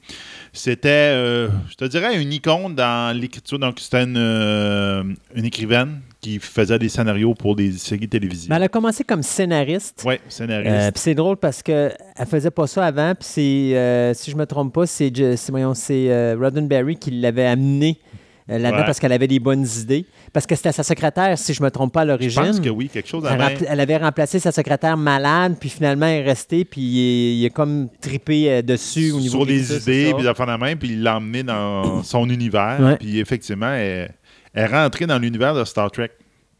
Mais j'ai été surpris que c'est une icône des scénaristes de Star Trek, mais elle n'a pas fait tant que ça. Non, mais elle a fait les meilleurs épisodes. C'est ça, à peu près 10, euh, moi, en tout cas, j'ai vu le chiffre 17 dans toutes les séries de Star Trek. Donc, elle a fait quelques-uns. Oui, parce que ça inclut Next ça. Generation aussi. Là. Ouais. Ben oui, puis des majeurs dans The Next Generation. Puis il y a Deep Space Nine aussi. Puis si je me trompe pas, je pense qu'elle a participé à Voyager aussi. Oui, elle a participé à toutes Ouais. les séries, mais principalement la série originale. Puis c'est elle qui a fait à peu près tous les épisodes avec les Vulcains. Mhm. Donc, la société Vulcain, vulcaine comme on la connaît là, c'est pas mal elle qui l'a établie. Entre autres, c'est elle qui a établi les parents de Spock, donc Sarek puis sa mère, sa mère Amanda. Donc, c'est elle qui a fait les épisodes où on les voit apparaître dans la série originale. Puis elle, aussi, elle a aussi écrit en, euh, avec Roddenberry le pilote de Next Generation qui avait Encounter at Farpoint, qui avait gagné un Hugo Award parce que le monde Puis, sais-tu ce qui m'a surpris en lisant sa carrière? C'est qu'à un moment donné, j'avais vu qu'elle avait écrit pour la première saison de Star Trek The Next Generation un épisode qui ramenait Spock, qu'ils n'avaient pas gardé, mais qui ont ramené, je pense, dans la saison 6 avec Unification. Euh, le two-part où est-ce que justement Mark Lannard va finalement décéder à la diffu- juste avant la diffusion du deuxième épisode, Ouais. si je me trompe pas, mais qui était l'épisode qui ramenait Spock dans l'univers de Star Trek. Et, euh, et ça, je ne savais pas. Je ne savais pas que c'était un, un concept qui était parti de la première saison, mais qu'on avait rejeté complètement, mais que finalement, on avait ramené à la sixième un peu plus saison. longtemps. Non, c'est ça. Donc, elle, elle a participé à plein d'autres séries. euh, de Walton, Bonanza, a écrit euh, trois épisodes de Babylon 5, euh, Six Mission Dollar Man, Garde. euh, Logan's Run, la série télé aussi. C'est ça. Donc là, ah, mettez-en là. Si je ne me trompe pas, Battlestar Galactica aussi était C'est là-dessus. possible Ouais. aussi. Donc, c'est un très bon travail, c'est ça qui la caractérisait. Et deux, ben, c'était une femme dans ce domaine-là qui était la pionnière Hmm. dans le domaine. Puis c'est elle qui a pavé le chemin pour plein d'autres femmes qui ont écrit des scénarios à- à- après. Puis ça, je, le dis souvent. J'ai fait des. euh, j'ai, euh, j'ai travaillé. Ben, j'ai travaillé. J'ai beaucoup fait de Donjons et Dragons moi, quand, euh, pendant des années, des années. Puis quand j'avais une femme autour de la table pour jouer comme joueur, j'adorais ça. Pas la simple et bonne raison, comme je dis souvent, elle dit c'est le fun parce qu'une femme, ça passe pas pareil. ça passe pas pareil comme un gars. Donc, il me sortait des affaires, ou il me sortait des, des- des situations, il me sortait des, des idées que, waouh, je l'aurais pas vu avec un, avec un gars autour de la table, puis j'aimais ça. Puis dans le scénariste, dans scénar- quelqu'un qui fait un scénario, c'est le fun. Parce que justement, ça sortait du domaine, domaine habituel des mâles qui écrivent euh, ben, pas nécessairement tout le temps la même affaire, mais sur une trame ou une, manière de penser tout le temps égale. Alors que là, wow, ça sortait, puis là, wow, je suis content qu'elle a pavé le chemin, puis que ça a fait qu'il y a beaucoup plus de femmes qui ont sorti dans les scénarios. C'est c'est intéressant. Euh, elle a survécu à son, son mari, parce qu'il est mort avant elle, Monsieur, euh, monsieur Dennis euh, Skotak, qui était un gars dans les films qui faisait des effets visuels, qui avait gagné un Oscar. Puis euh, bon, c'est ça, puis euh, elle laisse sa famille. Je pense qu'elle avait fait quelques enfants, mais j'ai pas le nombre ici, vous avez la main. Donc. C'est quoi, elle avait 80, 83? Ouais, euh, 80, je pense. 80? Ouais, 80. Puis euh, quand elle a décédé, ben, quand euh, c'est notre cher Kirk national, Oui, qui, euh, William Shatner. il- William Shatner, qui a rendu un hommage là, sur Internet. Là. Donc, non, non, c'est- un gros gros- morceau parce que pour les, les gens de Star Trek principalement, mais je te dirais pour la science-fiction en général, là, Mais aussi pour les scénaristes féminins. ouais, les scénaristes féminins, c'est un gros morceau Mm. qu'on vient de perdre, là, c'est vraiment plate. On va parler de films catastrophes. Euh, trois films catastrophes pour, euh, pour être plus précis. D'abord, vous savez, ça fait plusieurs fois qu'on vous parle du film Moonfall, le prochain film de Roland Emmerich, euh, film de catastrophe où est-ce qu'il y a une race extraterrestre qui projette la Lune en direction de la Terre, puis finalement, ben, il y a une gang de rebelles qui partent de la Terre pour aller sur la Lune, pour essayer de changer ça, puis ils vont découvrir plein de choses incroyables. Eh bien, après le succès euh, de Midway, le, film le dernier film d'Emmerich, bien, c'est encore Lionsgate qui finalement a accepté d'avancer l'argent. C'est un film de plus de 100 millions de dollars que ça va coûter euh, pour justement lancer la production. Donc, la production, le tournage devrait commencer euh, au début de l'année prochaine pour un- une sortie dans les alentours de 2021. Donc, Moonfall de Roland Emmerich, eh bien, ça s'en vient sous peu. Ben Affleck, qui devrait jouer dans un film dramatique qui s'appelle Falling to Earth, qui raconte l'histoire vraie d'un couple qui, euh, bon, suite à une tornade en Illinois, euh, sont épargnés par la par la tragédie, Euh, sauf que ça va entraîner face à eux euh, une, euh, comment je pourrais dire, une haine de la part des habitants qui, eux, ont été vraiment durement touchés et ça devient même jusqu'à être dramatique. C'est Ben Affleck qui, est l'acteur principal. Au niveau de la réalisation, par exemple, j'ai pas le nom du réalisateur, mais ce que je sais, c'est que c'est Aaron L. Gilbert avec Ben Affleck et Matt Damon qui vont s'occuper de la production. Et c'est euh, présentement euh, Hilary Seitz qui nous a donné le scénario de Insomnia qui va se taper l'écriture du scénario de Falling to Earth.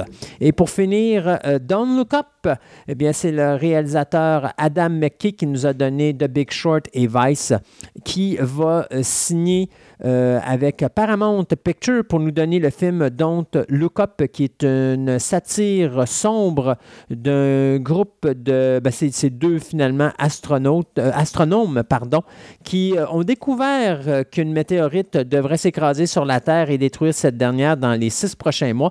Et ils décident de partir à travers les États-Unis pour faire une tournée médiatique pour avertir tout le monde de ce qui va se produire. Donc, on n'a pas plus de nouvelles sur ce produit-là, euh, autre que le fait que Adam McKay travaille présentement sur le scénario. Bon, euh, Indiana, Indiana Jones 5. Mhm. Je ne vous donnerai pas de nouvelles parce qu'il n'y en a pas vraiment, mais c'est juste pour vous. Vous rappelez que c'est en projet? C'est un projet, Ben mais c'est que c'est un projet qui est. euh, je ne sais pas ce que ça va donner au bout de la ligne parce qu'il a été repoussé en 21, en 2021 pour la, la sortie possible du film. Mais je dis bien possible. On se rappelle qu'en ce moment, le scénario est retravaillé par M. Dan euh, Fogelman, qui était en arrière de De Ses Os, que lui avait hérité du projet de Jonathan Kas- Kasdan, que lui-même l'avait euh, récupéré de M. David Kopek. Oui. Donc, et là, finalement, on vient de rapprendre que M. Kopek revient à la table du scénariste. Donc, ça a bien l'air que M. Dan Fogerman vient de se faire tasser. Donc, Kopek euh, lui-même a publié sur, euh, sur Internet en disant Je travaille sur le scénario de nouveau. Euh, on essaye encore. Je pense qu'on a une bonne idée cette fois-ci. On va voir. OK. Donc, ça a l'air de quelqu'un de très confident de son travail et du produit qu'il a entre les mains. Et que. Ah, je t'ai découragé un petit peu. En tout cas. Donc, on s'entend que c'est sûr et certain qu'après le méchant flop de Crystal Skull, que justement M. Kopek avait lui-même écrit, euh, tout le monde voudrait bien que ça marche, puis ils veulent pas faire un autre flop avec Indiana Jones. Là, puis, verra Disney, là, les sûr. Disney ils vont leur dire, là, là, regarde, non, non. Mais Disney vont faire attention à ça. ouais. Comment ça se fait que tu n'es pas capable de faire de la monnaie avec ton Mais ce que j'ai hâte de voir, c'est comment on va ramener Harrison Ford là-dedans, parce que le gars commence à être âgé, il commence à avoir de la misère à Ben courir. C'est ça, là. Donc, en tout cas, je sais On verra bien. Puis, Garde va donner une autre nouvelle tout de suite. Euh, le, les- le scénariste en arrière de, en arrière de John Wick euh, va s'attaquer avec d'autres choses. Donc, après avoir fait des- le monde des assassins des, euh, des, des mercenaires, on peut dire, ben, M. Derek euh, Kolstad va s'attaquer à un univers magique. Donc, euh, donc, ils l'ont engagé, M. Kolstad, pour faire une adaptation de la série de livres qui s'appelle A Darker Shade of Magic, Magic par V.E. Schwarzbag, en tout cas, je ne sais pas comment on peut prononcer ça. Euh, Monsieur Niels Mortridz, qui est en arrière de Fast and Furious, et Gérard Bolter, qui est en arrière de Yes. Euh, ils vont s'impliquer dans le projet comme producteurs. Donc, on s'entend que c'est un gros. euh, Il y a quand même du monde, gros, du gros monde en arrière de la caméra. Du gros calibre. Du gros calibre. Qu'est-ce que compte cet univers-là, cette histoire-là? Donc, en fin de compte, c'est un univers, c'est une histoire qui se passe sur plusieurs univers, quatre univers en- en- exactement, chacun avec une vue différente de la magie. Donc, un monde où la magie n'existe pas, le monde on ne croit pas à la magie, donc on peut dire un peu notre monde à nous autres. Un monde où carrément la magie est partie de la vie de tout le monde, tout le monde. Un troisième que euh, ceux qui utilisent la magie écrasent ceux qui sont en, en dessous d'eux autres, qui ne sont pas capables d'utiliser. Puis un quatrième qui a été complètement détruit, justement à cause de la magie. Donc, euh, à ce moment-là, on va suivre quelqu'un de la dernière personne qui est capable de, de voyager entre les dimensions, puis qui va essayer de sauver ces quatre univers-là de quelque chose. Donc, euh, c'est basé sur trois nouvelles qui ont été publiées en 2000 entre 2015 et 2017. Et là, on va avoir droit probablement à une série ou un film par rapport à ça. Là, j'ai pas le détail, mais ils parlent, ont l'air de plus parler de film. Donc, on verra bien ce que ça va donner. Et moi, pour finir ce segment de nouvelles, je finis avec quatre nouvelles rapides. D'abord, après s'être pété la fiole avec son Charlie's Angels, l'actrice réalisatrice. Ça n'a pas, a pas marché? J'ai même pas C'est un flop monumental. Ben, Rien qu'à voir les trailers. Moi, non, mais de toute façon, regarde, elle a tout transformé. Puis moi, tu vois, c'est ça que j'aime pas. Tu sais, les trois, les trois anges, on savait que c'était des femmes. Là, la personne qui fait le lien entre Charlie et les anges, c'est une femme. Et Charlie est rendu une femme. C'est tout trop femme, là, à un moment donné. Tu sais, le, Ah oui. le plaisir d'avoir les anges avec le lien entre Charlie et, ouais. Mais même si Charlie aurait été une femme, ça me dérange pas. Mais le lien entre Charlie et les Angels aurait dû être un gars parce que c'est ce qui fait le plaisir de la, Ben la- oui. la- la relation entre les dynamique. deux. La dynamique était là. Là, il n'y a plus de dynamique, puis c'était plate. En tout cas, anyway. Ceci dit, euh, Elizabeth Banks a pitché une idée à Universal Pictures et va probablement réaliser et jouer dans le film Invisible Woman, qui va être un genre de remake du film des années 40. Euh, ça, ça arrive, cette nouvelle-là, trois mois avant la sortie du film The Invisible Man, dans lequel va jouer Elizabeth Moss aux côtés de Oliver Jackson Cohen. C'est Erin Cressida Wilson qui nous a donné le scénario de The Girl on a Train, qui travaille actuellement sur le scénario de The Invisible Woman, qui sera bien sûr produit par Universal Pictures. The Nightingale sera le tout premier film qui mettra en vedette côte à côte les frères, les frères, les sœurs Fanning, pardon. Dakota Fanning et Ellie Fanning vont jouer pour la première fois une face à l'autre dans ce film-là. C'est la deuxième fois que les deux sœurs jouent dans le même film. Euh, la première fois, ça a été dans le film I Am Sam. Le problème, c'est que dans I Am Sam, euh, Ellie et Dakota jouaient le même personnage à deux âges différents. Donc, ils n'ont jamais été ensemble devant la caméra au même moment. Là, là-dedans, dans The Nightingale, ben, c'est vraiment deux sœurs euh, qui essaient de survivre à l'occupation allemande en France pendant la Deuxième Guerre mondiale. Donc, les deux sœurs vont jouer une à côté de l'autre, donc une première. Le tournage devrait commencer ce printemps.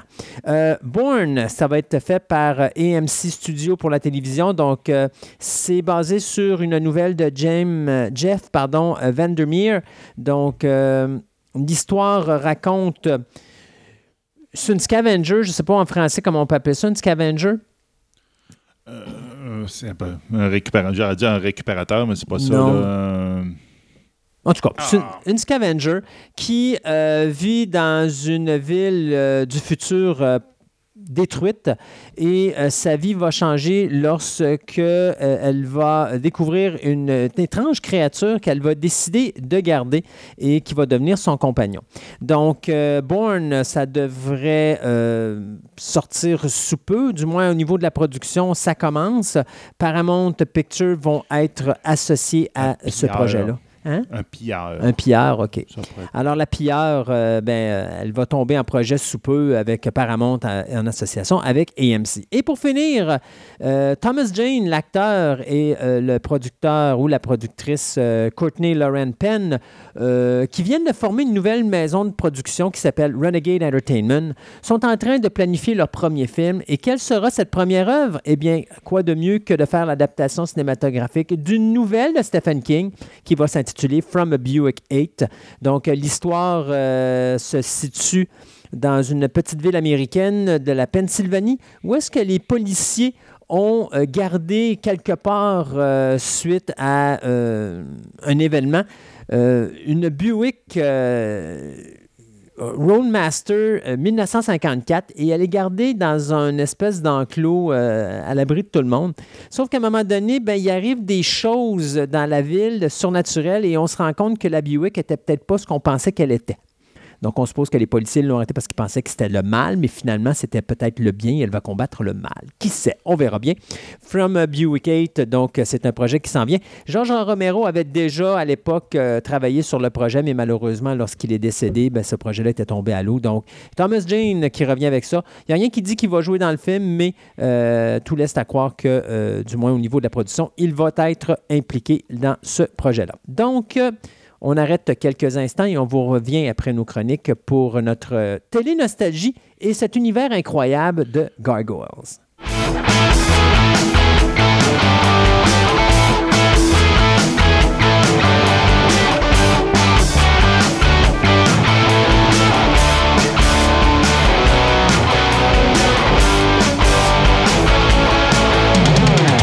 Y a eu un temps où euh, mon ami Yann était comme un petit peu plus paresseux. Alors, après avoir fait travailler ses enfants, euh, Ben oui. je vais aller longtemps celle-là, je pense, et euh, avoir permis à certaines autres personnes de venir le remplacer le temps d'une ou deux chroniques pour parler de leur compagnie et de leur type de jeu de, de- de société, comment faire des jeux de société et tout ça.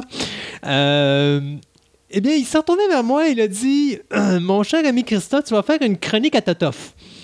Et on se rappelle tous de la chronique à Totoff où je devais sortir les jeux de société. Par chance, j'ai laissé quand même à Yann un certain petit ouvrage à faire qui était de les expliquer. Mais là, Yann se reprend cette fois-ci. Là, il a dit là, là, c'est fini, on va arrêter les niaiseries. Et là, ça va être les jeux à Yann. Les coups de cœur de l'animateur, en quelque sorte, qu'on va appeler notre chronique aujourd'hui. Bonjour Yann. Bonjour. Est-ce que je suis encore sur ta liste de cadeaux de Noël cette année? On verra. Donc, Euh, de quoi qu'on parle aujourd'hui? Quels sont ces coups de cœur que tu as? Mm, Pour mettre en contexte, moi, je suis un collectionneur de jeux de société depuis maintenant presque 10 ans. Euh, dans ma collection, j'en ai quand même presque 300, si je ne l'ai pas dépassé dans les derniers mois. Donc, euh, évidemment, j'ai dans ma collection ou dans les jeux que j'ai déjà joués, euh, des coups de cœur ou des jeux qui m'ont vraiment impressionné, qui m'ont fait ce jeu-là, je l'aime, je l'adore et je veux jouer tout le temps. Donc, euh, probablement que dans cette chronique-là, je vais reparler peut-être de certains jeux que j'ai déjà parlé, mais euh, c'est mes jeux préf- préférés, c'est mon top 10 à moi, c'est mon. c'est- c'est- c'est- mon summum, puis ben, je voulais les partager avec vous autres parce que euh, si moi je les aime, mais probablement que d'autres personnes Ben oui. vont accrocher aussi C'est sûr et à ces jeux-là. Donc, c'est quoi, tu nous fais? Tu nous fais un top 10 aujourd'hui? Non, en fait, ben, un top 4. Un top 4. OK. Un top 4. 4 sur 300 parce que c'est à peu près ce que j'ai. Et évidemment, moi, les jeux que j'adore, je les achète. Fait que Non, ben là, c'est normal. J'ai puis ben fait que j'ai 300 jeux que j'adore finalement. Mais sur ces sur ces trois sur ces 300 là, il y en a qui se démarquent.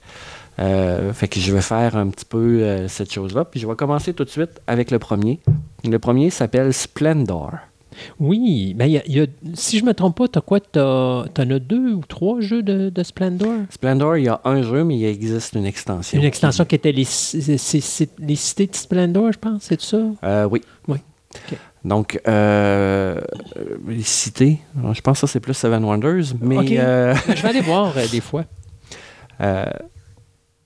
donc Splendor, qui est un jeu qui, pour moi, C'est Cities. Ben, donc tu avais raison, Hmm. mais Cities existe aussi en extension pour Seven Wonders, mais Ah, tout ça, euh, c'est- pour un autre sujet, c'est pour une autre chronique. Parfait. Euh, Splendor, qui est un jeu qui est, ma foi, très visuellement beau. Euh, ils ont vraiment sorti la splendeur d'un jeu de société. Le jeu, la boîte est quand même assez lourde quand on la prend parce que dedans, elle contient des, des poker chips, des, euh, des, des Ouais, jetons de poker Mhm. euh, qui dessus représentent des pierres précieuses. Donc, on a des pierres précieuses noires, rouges, euh, du diamant, on a du bleu. Euh, donc, euh, c'est un peu ça. Euh, des- du vert aussi. Tu as du vert, tu as du noir, ben, du blanc, du noir, du vert, du jaune, du bleu et du rouge. Le jaune, c'est pas considéré comme une pierre précieuse dans ce jeu-là, c'est considéré comme du, du papier d'or qui va être seulement joué quand on joue à un certain nombre de joueurs pour être capable de faire un mouvement spécifique durant la partie. Le jeu est quand même pas très compliqué, c'est que durant notre tour de jeu, on choisit des pierres. Puis devant nous, il y a des cartes, il y a des rangées de cartes. Et si on réussit à, à avoir le nombre de pierres qui est inscrit sur la carte, ben on ramasse cette carte-là. Et cette carte-là nous donne une pierre de cette couleur-là, dans le fond, Mhm. gratuitement. Donc on n'a plus besoin d'aller chercher un, un jeton pour avoir cette pierre-là. Maintenant, on a une pierre en permanence. Donc ce qui va permettre d'aller chercher des 12 pierres, des 15 pierres. euh, pour être capable d'aller chercher des cartes plus élevées et faire des points. Le but, c'est de faire 15 points. C'est le premier qui se rend à 15 points qui va gagner. Euh, donc, c'est c'est pas un jeu qui est compliqué. C'est pas un jeu qui est euh, à outrance euh, stratégique. C'est un bon divertissement. C'est un jeu qui est à peu près 15 30 minutes. Si un coup qu'on a pogné le beat, ça va très bien. Puis ça joue de 2 à 4 joueurs maximum. Mais si je ne me trompe pas, l'extension rajoute des règlements pour jouer euh, un peu plus. Mais là, je m'avance. J'ai pas l'extension, donc euh, je ne. Tu parles des cités, là. Le jeu Splendor a aussi une extension, puis dans cette extension-là, ça, ça rajoute des règlements, ça rajoute des choses euh, stratégiques pour des cartes pour aller chercher d'autres points, d'autres manières que la version de base. Donc, euh, puis j'ai pas l'extension, donc je pourrais pas m'étendre sur le sujet, euh, mais c'est ça. Donc, euh, ce jeu-là, moi, j'ai adoré l'art qu'il y a sur les cartes. On dirait des photos, mais c'est vraiment des peintures, c'est vraiment des dessins. Euh, fait que le jeu est vraiment splendide. Splendor, moi, c'est un coup de cœur vraiment au niveau du gameplay, puis au niveau de l'art, au niveau de la, du matériel du jeu. C'est vraiment un très beau jeu. C'est encore un jeu qui est disponible présentement. Si l'extension est disponible, donc le jeu devrait être disponible aussi normalement. Oui, normalement, ça, on en sait quelque chose. Je peux te dire que des fois, j'ai des jeux, puis tu te dis, le jeu de base n'est plus là, mais il reste plein d'extensions chez les distributeurs. Puis là, les distributeurs disent, ah, tu pourrais prendre tel jeu, tel jeu. Oui, mais jouer le jeu de base pour pouvoir permettre aux gens de jouer aux extensions. Parce qu'ils n'ont pas, les exten- ils pas le jeu de base, ils ne peuvent pas jouer aux extensions. C'est peut-être quelque chose que je trouve dommage.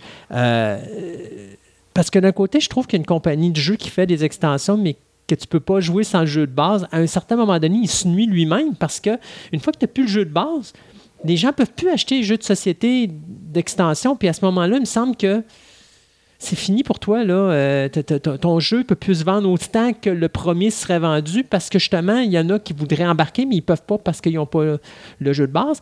Puis il y en a qui ont aimé le jeu de base, mais qui vont pas nécessairement vouloir aller dans l'extension, donc ils rachèteront pas nécessairement le jeu. Donc, c'est un- je trouve que c'est un couteau. euh, Des fois, l'extension est tout de même aussi chère que le jeu, fait que ça peut être un couteau à deux tranchants. ouais.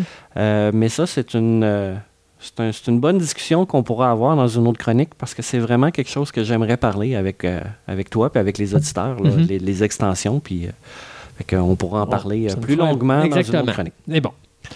Donc, euh, Splendor, qui est splendide. 2 à 4 joueurs, à peu près 30 minutes, disponible selon, se- selon les boutiques, mais normalement. Mais c'est oui. disponible encore présentement. oui. Mon deuxième, il s'appelle Lord of Waterdeep. Et là, les, euh, les personnes qui sont jeux de rôle ou qui sont euh, Donjons Dragons vont dire Ouais, mais Waterdeep, c'est une ville euh, des, des royaumes oubliés de Donjons Dragons. Puis je vais, lui dire, je vais leur dire Tout à fait. C'est un jeu euh, qui se base sur l'univers de Donjons Dragons, qui se base sur l'univers de la ville de Waterdeep, qui est un- une ville dans l'univers de Donjons Dragons. Ce jeu-là, moi j'ai une anecdote avec. C'est que on avait des soirées de jeu à toutes les semaines et j'ai un ami qui amenait ce jeu-là à toutes les semaines pour qu'on joue. Puis à toutes les fois, on le on disait non, on va jouer à autre chose. Non, on va jouer à autre chose. Et un vendredi soir, il a décidé, il amenait seulement celui-là. Il dit Vous allez jouer à celui-là. Fait qu'on n'a pas eu le choix. On s'est assis, on a joué. Le lendemain matin, je me rendais et j'allais acheter le jeu. J'ai tellement levé le nez sur ce jeu-là, avec aucune idée pourquoi. Euh, C'est-tu parce que c'était écrit Donjon Dragon puis je voulais pas aller jouer ou peu importe. Euh, le jeu a une complexité, il y a une stratégie, euh, c'est un jeu complet. C'est pas un jeu européen, évidemment. Donjon Dragon c'est américain, donc c'est un jeu américain, c'est pas un jeu européen, mais il y a une mécanique à l'européenne. Ce jeu-là, c'est un jeu de placement d'ouvriers. Donc, on place un- un- notre personnage. On a des petits bonhommes. Mhm. On place nos petits bonhommes sur un des emplacements de la ville et on a une action qui nous donne soit des, des- des personnages, euh, soit qui nous donne euh, de l'argent, qui nous permet d'avancer. Le but du jeu, dans le fond, c'est de réussir des quêtes. Donc, on a des quêtes qui nous sont données. Et pour les quêtes, il faut ramasser des petits cubes. Bon, les petits cubes de couleur, il y a des cubes noirs, il y a des cubes mauves, il y a des cubes oranges et il y a des cubes blancs. Qui veulent dire euh, des classes de personnages dans Donjon Dragon. Là, je m'avance un peu, mais euh, les blancs, c'est des mages. Les, les mauves, c'est des prêtres. Les oranges, c'est des, euh, des guerriers. Et les, euh, les noirs, ben, je ne suis pas capable de le dire en français, c'est des rogues. OK. Donc, euh, C'est des vilains. ben, des, des- des voleurs Ouais. ou des euh, peu, peu importe, là, des personnes un peu plus, euh, plus noires. Le, le dé est noir. Le, le cube est noir. Donc, euh, au-delà de ça, on n'a pas besoin de savoir la classe parce que sur les cartes, c'est le nombre de cubes qui est inscrit. Donc, si on veut pas jouer avec l'univers de Donjon Dragon, dire ben, ça me prend un prêtre, ben, ça me prend un cube mauve. Euh, peu importe. Et euh, quand on réussit à, ré- à- à faire la quête, ben, ça nous donne des points puis celui qui a le plus de points à la fin de la partie va gagner. Euh, on a seulement, on a un temps très limité, on a seulement euh, six tours de jeu, six ou sept tours de jeu, ça dépend de- avec l'extension ou pas. Donc d'être capable d'aller chercher nos cubes pour faire nos quêtes. C'est un jeu qui est immensément le fun parce que là, on peut bloquer quelqu'un, on peut dire, hey, lui, il a besoin de, de, de, de orange, il a besoin de guerrier. Mais la case de guerrier est libre, fait que je vais aller prendre des guerriers pour y empêcher d'aller chercher, Chercher ses chercher guerriers. ses guerriers pour être capable de faire sa quête. Fait qu'on peut bloquer, on peut utiliser des. Il y a des cartes intrigues qui justement font ça. Ben moi, je vais aller voler des dés dans des cubes dans son chose. Euh, je vais lui donner les cubes que moi j'ai pas besoin, puis lui non plus. Bon. On peut donner des quêtes euh, obligatoires. Donc là, il est obligé de se débarrasser des cubes qu'il a besoin pour faire sa quête. Absolument, il faut qu'il fasse elle avant les autres. Puis elle, elle donne absolument rien. Elle donne pas de points, elle donne pas rien. Fait qu'on est capable de jouer. C'est- jouer du coude, mais c'est vraiment un jeu qui est le fun. Donc on a quand même une certaine interaction avec les autres joueurs dans ce jeu-là que normalement dans un jeu de stratégie, ben, tu fais ta stratégie à toi, puis tu n'es pas nécessairement joué avec les autres. Dans celui-là, on peut vraiment jouer avec les autres. Euh, il existe une extension à ce jeu-là. Euh, c'est Scoundrel of Skullport. Je l'ai dit en anglais, j'ai un très gros accent, mais bon, c'est ça. Le jeu rajoute deux autres plateaux qu'on peut jouer un à côté de l'autre ou ensemble. Euh, ça va rajouter des points de malus. Donc, si on ramasse certaines actions, on a un point de malus. Donc, ces points-là sont, sont négatifs. Donc, ils nous enlèvent des points à la fin de la partie. Donc, plus qu'on a, plus qu'on Ouais. perd de points. Euh, Mais déjà, tu me dis que ça rajoute deux plateaux, mais c'est parce que je vois le premier plateau ici, puis il est assez grand. Là. oui, mais c'est des petits plateaux. C'est des mini-plateaux. Ah, les, tu parles des deux autres Oui, qu'on les- rajoute. Euh, et euh, le bémol que je vais donner au jeu, parce que c'est un, c'est, un gros bémol, donc c'est un jeu américain et il n'a pas été traduit. Donc les cartes sont toutes en anglais. Euh, le jeu est totalement en anglais. C'est un petit peu plate. Par contre, un coup qu'on a compris la mécanique, quelqu'un qui comprend l'anglais un minimum peut quand même être capable de jouer parce que sur les cartes, c'est juste écrit ramasse des cubes, puis t'as le, t'as- t'as textes. le- t'as le logo des cubes. Donc, si tu as 6 cubes orange à ramasser, ben, tu as 6 cubes orange qui est printé sur la carte. Mhm. Fait que c'est pas trop compliqué à, à finir comprendre. de comprendre. Les cartes intrigues peuvent être un peu compliquées si on comprend pas trop l'anglais, savoir, hey, elle fait quoi, elle, cette carte-là? Mais on est capable quand même, je pense, d'être capable de se débrouiller. Avec un bon dictionnaire. Avec un bon Un bon dictionnaire. Euh, c'est drôle parce que je regarde le jeu, puis tu as comme l'impression que tu as, comme un jeu qui est sur le contour, puis tu as le jeu à l'intérieur ou avec la ville. Donc, tu sais, tu as comme le jeu un peu comme le Monopoly là, qui, est, qui est sur le bord, puis tu comme joues également à l'intérieur du plateau. Mais en fait, euh, le, le plateau sur l'extérieur, ben, c'est le calcul des points. Ah, OK. Donc, t'as un- le, le tour, c'est vraiment le pourtour, c'est le calcul des points. Et évidemment, tout le tour du plateau, ben, le plateau représente la ville de Mhm. Waterdeep. Donc, tu as les éléments de la ville. Donc, tu as une place où ce que tu peux aller chercher des guerriers, tu as une place que tu peux aller chercher des, euh, des, des mages, tu as l'église où ce que tu peux aller chercher des prêtres et tout ça.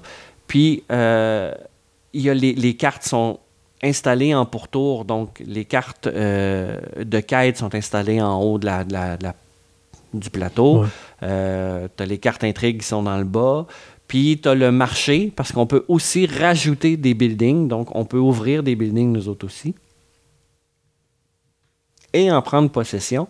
Et euh, à toutes les fois qu'il y a quelqu'un qui va aller là, ben, nous autres, on a une redevance. Donc, ça peut être une, une manière de jouer aussi, d'aller chercher. Des euh, points additionnels. oui, d'autres points additionnels, puis d'aller chercher des bonhommes additionnels, parce que c'est surtout ça. Le but, c'est d'aller chercher des cubes pour être capable de faire nos quêtes. Puis euh, je suppose que tes guerriers doivent tout être à la taverne. Ah, les guerriers sont pas mal tout le temps à la taverne. ils, aiment ça, se tenir là. Ah oui, je sais pas pourquoi, hein? Fait que ce jeu-là, moi, c'est, c'est vraiment un de mes coups de cœur. Euh, c'est de 2 à 5 personnes. Si on a le jeu de base, si on rajoute l'extension, on peut rajouter une sixième personne qui joue. Et là, par contre, si on joue une sixième personne, euh, la game est beaucoup, beaucoup, beaucoup plus longue. Normalement, le jeu se joue entre 45 et 1 heure. Mais si on rajoute l'extension avec une sixième personne, ça peut aller jusqu'à 2 heures. Ça peut être quand même assez long comme jeu. Mais toujours aussi palpitant et toujours aussi plaisant à jouer. Ton numéro 3. Mon numéro 3, euh, puis là, ben, je vais probablement faire sourire quelques-uns. C'est le jeu s'appelle Dream Home, Maison de rêve. Le jeu est quand même assez récent, il vient, presque de sortir, ça fait pas longtemps. Euh, c'est un jeu très très très léger. On s'entend que c'est pas quelque chose qui est très compliqué. C'est pas un jeu très stratégique non plus. C'est grand public. Euh, les dessins sont très coquins, sont très beaux. C'est quelque chose qui est pas c'est pas trop fancy. Le but du jeu, ben, c'est de. On a un plateau qui représente une maison. Il faut remplir la maison de pièces. Les pièces, c'est des petites cartes qu'on va tourner et qu'on va choisir, puis qu'on va placer dans notre maison. Évidemment, on ne peut pas placer de pièces au deuxième étage si on n'a pas le premier étage construit. Donc, ça a une certaine complexité à ce niveau-là. Et euh, ben, les pièces, ben, il y a la cuisine, la salle de bain, une chambre, un salon, euh, une salle de jeu. Euh, donc, il faut placer nos pièces dans notre maison. Et on a des bonus si on réussit à avoir une maison avec deux salles de bain, une cuisine puis une chambre, mettons. Euh, et aussi, dans le jeu, ben, il faut faire notre toit. Et si on réussit à ramasser euh, nos quatre tuiles de toit de la même couleur, on a un bonus, bon, et ainsi de suite. Donc, c'est pas un jeu. On ne s'est pas cassé la tête de midi à 14h pour faire un bon jeu. Euh, c'est sûr que de créer des jeux comme ça, il faut y penser comme il faut, mais c'est pas un jeu qui, où est- justement, où est-ce qu'on se casse la tête, nous autres, à construire notre maison. Ils ont très bien fait leur règlement. Il y a une petite extension, évidemment. Avec l'extension, on peut rajouter un, plateau de jeu. Un aussi. garage. Donc, euh, Ben, le, non, le, ben, le garage. euh, Il est déjà là. Oui, je pense que oui, il est déjà là. Donc, euh, il fait déjà partie de la maison dans les cartes de, de pièces. Euh, on peut construire le, le sous-sol ou un garage dans le sous-sol. Moi, moi, tu vois, ce que je vois ici, c'est comme le. Parce que c'est drôle, hein? Tu as l'impression que tu construis le premier puis le deuxième, mais ton rez-de-chaussée, il n'est pas accessible. Mais si tu regardes bien, c'est parce que tu te rends compte que c'est comme une demi-fondation. Donc, c'est comme ton sol, mais ils ont mis comme un, un truc de pierre. Fait que moi, je vois juste que tu peux avoir accès au garage, mais je suppose qu'il y a d'autres euh, d'autres variations de jeux où est-ce qu'à ce moment-là, tu peux peut-être. euh, mais Ben, tu vois, ça a l'air d'être le garage. euh, Sur, sur le plateau, comme tu, comme tu viens de mentionner, là, oui, le bas, c'est la pierre, mais c'est là où est-ce qu'on va garder nos, nos tuiles de toit. Donc, c'est là qu'on va les déposer. Et oui, dans le fond, le, le, le premier étage en tant que tel, c'est ce qu'il y a par-dessus cette chose de pierre-là. Mhm. Donc, on a trois espaces où est-ce qu'on peut mettre des, des tuiles. Mais à côté de la chose de pierre, tu as vraiment le sous-sol. Mais là, si tu as le garage, les tuiles garage, donc c'est là que tu vas les placer. Sinon, tu as la cave à vin que tu peux placer là. Tu as ton, vraiment ton sous-sol. Et ces cases-là doivent être construites si on veut construire par-dessus pour le premier étage et par-dessus pour le deuxième étage. Si Mhm. on n'a pas ça, on ne peut pas construire. Non, c'est ça. Donc, euh, c'est un petit peu le, le principe du jeu. C'est très léger. Mes, mes filles adorent jouer à ça avec moi, ma, ma conjointe aussi. Donc, c'est un jeu qui est euh, un coup de cœur, Hmm. carrément. Je- on a essayé le jeu, on est tombé en amour avec. On a acheté le jeu et l'extension tout de suite quand on l'a eu. Euh, L'extension rajoute deux joueurs et quelques petits règlements, quelques petites pièces de plus aussi qu'on n'avait pas à l'origine. Donc, euh, c'est de 2 à 4 joueurs, c'est environ 30 minutes. Euh, Puis si on a l'extension, ben, on, on peut monter jusqu'à 6 joueurs pour jouer à ça. Et euh, 45 minutes, je suppose, la partie? Euh, ben, c'est à peu près la même chose. À peu près la même chose. Parce que dans le fond, on choisit, euh, à notre tour, on choisit des cartes, puis on les place. Donc, c'est quand même assez rapide. Pas, euh, on n'a pas 18 Donc, deux à joueurs, faire. deux joueurs de plus ne vont pas rallonger nécessairement la durée de la partie. Pas vraiment. OK. Fait que c'est un peu tout pour euh, la Dream maison, euh, la, la maison de rêve. Maison de rêve. Ça existe en français, ça? Ben, le Oui. jeu est en français. Le, le titre du jeu va rester en anglais, mais le, le jeu, Le jeu est en français, OK. Ouais. Donc, euh, voici mon coup de cœur summum. Euh, c'est Tu as gardé le meilleur pour la fin. Oui, ce, ce jeu-là, euh, c'est un très gros jeu. Moi, en étant, en ayant été pendant des années un maître de jeu de rôle, j'ai- j'aime beaucoup mettre en place un jeu. J'aime beaucoup mettre en place des choses et de faire jouer les, joie- les, les joueurs, dire bon ben il vous arrive telle affaire, il vous arrive telle autre affaire, Euh, puis démerdez-vous avec ça. Le jeu que je vais vous présenter là, c'est ça, mais version board game. Donc, tout est vraiment monté. Le scénario est écrit. Euh, Il y a un maître de jeu qui met des bâtons dans les roues aux joueurs. Puis moi, c'est ce que j'ai vraiment beaucoup aimé à ce jeu-là. Je parle de Mansions of Madness ou en français Demeure de l'épouvante. Un jeu qui se passe dans l'univers de Cthulhu, de H.P. Lovecraft. Euh, c'est une demeure, dans le fond, qui est montée et pour lequel il existe quelque chose. Le but des enquêteurs, c'est de trouver les indices pour être capable de sortir de la maison et de réussir les objectifs. Et le monstre, le maître de jeu, les monstres, eux autres, ont aussi un objectif à faire. S'ils réussissent l'objectif, la partie prend fin et c'est les monstres qui ont gagné. C'est une boîte qui est énorme. Euh, parce qu'à l'intérieur, il y a les plateaux de jeu en carton, euh, il y a les, les- toutes les différentes cartes qui existent et il y en a un lot. Il y a tous les pions qui sont utilisés, donc euh, des, des pions de point de vie, des pions de santé mentale. Il y a plein, plein, plein de choses. Plein de figurines. Il y a plein de figurines, donc les figurines en plastique. Euh, Quelqu'un qui est un petit peu euh, craqué sur les bords va pouvoir les peinturer à, à sa guise parce qu'ils sont grises. Donc, vous pouvez euh, le customiser si vous voulez. Euh, donc, c'est un jeu qui est très, très, très beau. Et vu son prix, il doit contenir beaucoup, beaucoup de choses. C'est un Fantasy Flight Game, donc c'est un jeu qui, qui vient ici des États-Unis. C'est un jeu à l'américaine, évidemment. Puis, son prix, ben, pour la boîte de base, pour la version 1, parce que la version 2 est maintenant disponible, mais pour la version 1, moi, c'est c'est- c'est 100 Mhm. Euh, Mais il vaut son 100 Ouais, Je pense qu'au poids, quand les gens vont prendre la boîte, ils vont le sentir. Euh, puis la qualité du matériel est quand même Mm. très très très bonne. C'est pas un petit carton cheap, c'est vraiment un carton épais. Euh, les pièces de, de- de la maison sont très bien dessinées. Il y, a, il y a vraiment beaucoup de détails sur les dessins. C'est vraiment quelque chose qui est très bien liché. Euh, on s'entend aussi que les personnages ont chacun un background, ils ont, ils ont un- une backstory. Mhm. ils ont, on- quelqu'un qui veut vraiment jouer un jeu de rôle peut s'imprégner du personnage, dire ben mon personnage il va penser comme ça, fait que parce que j'ai lu l'histoire, ben je vais faire telle chose. Euh, moi j'aurais fait ça, mais mon personnage parce qu'il est comme ça, il va faire telle chose.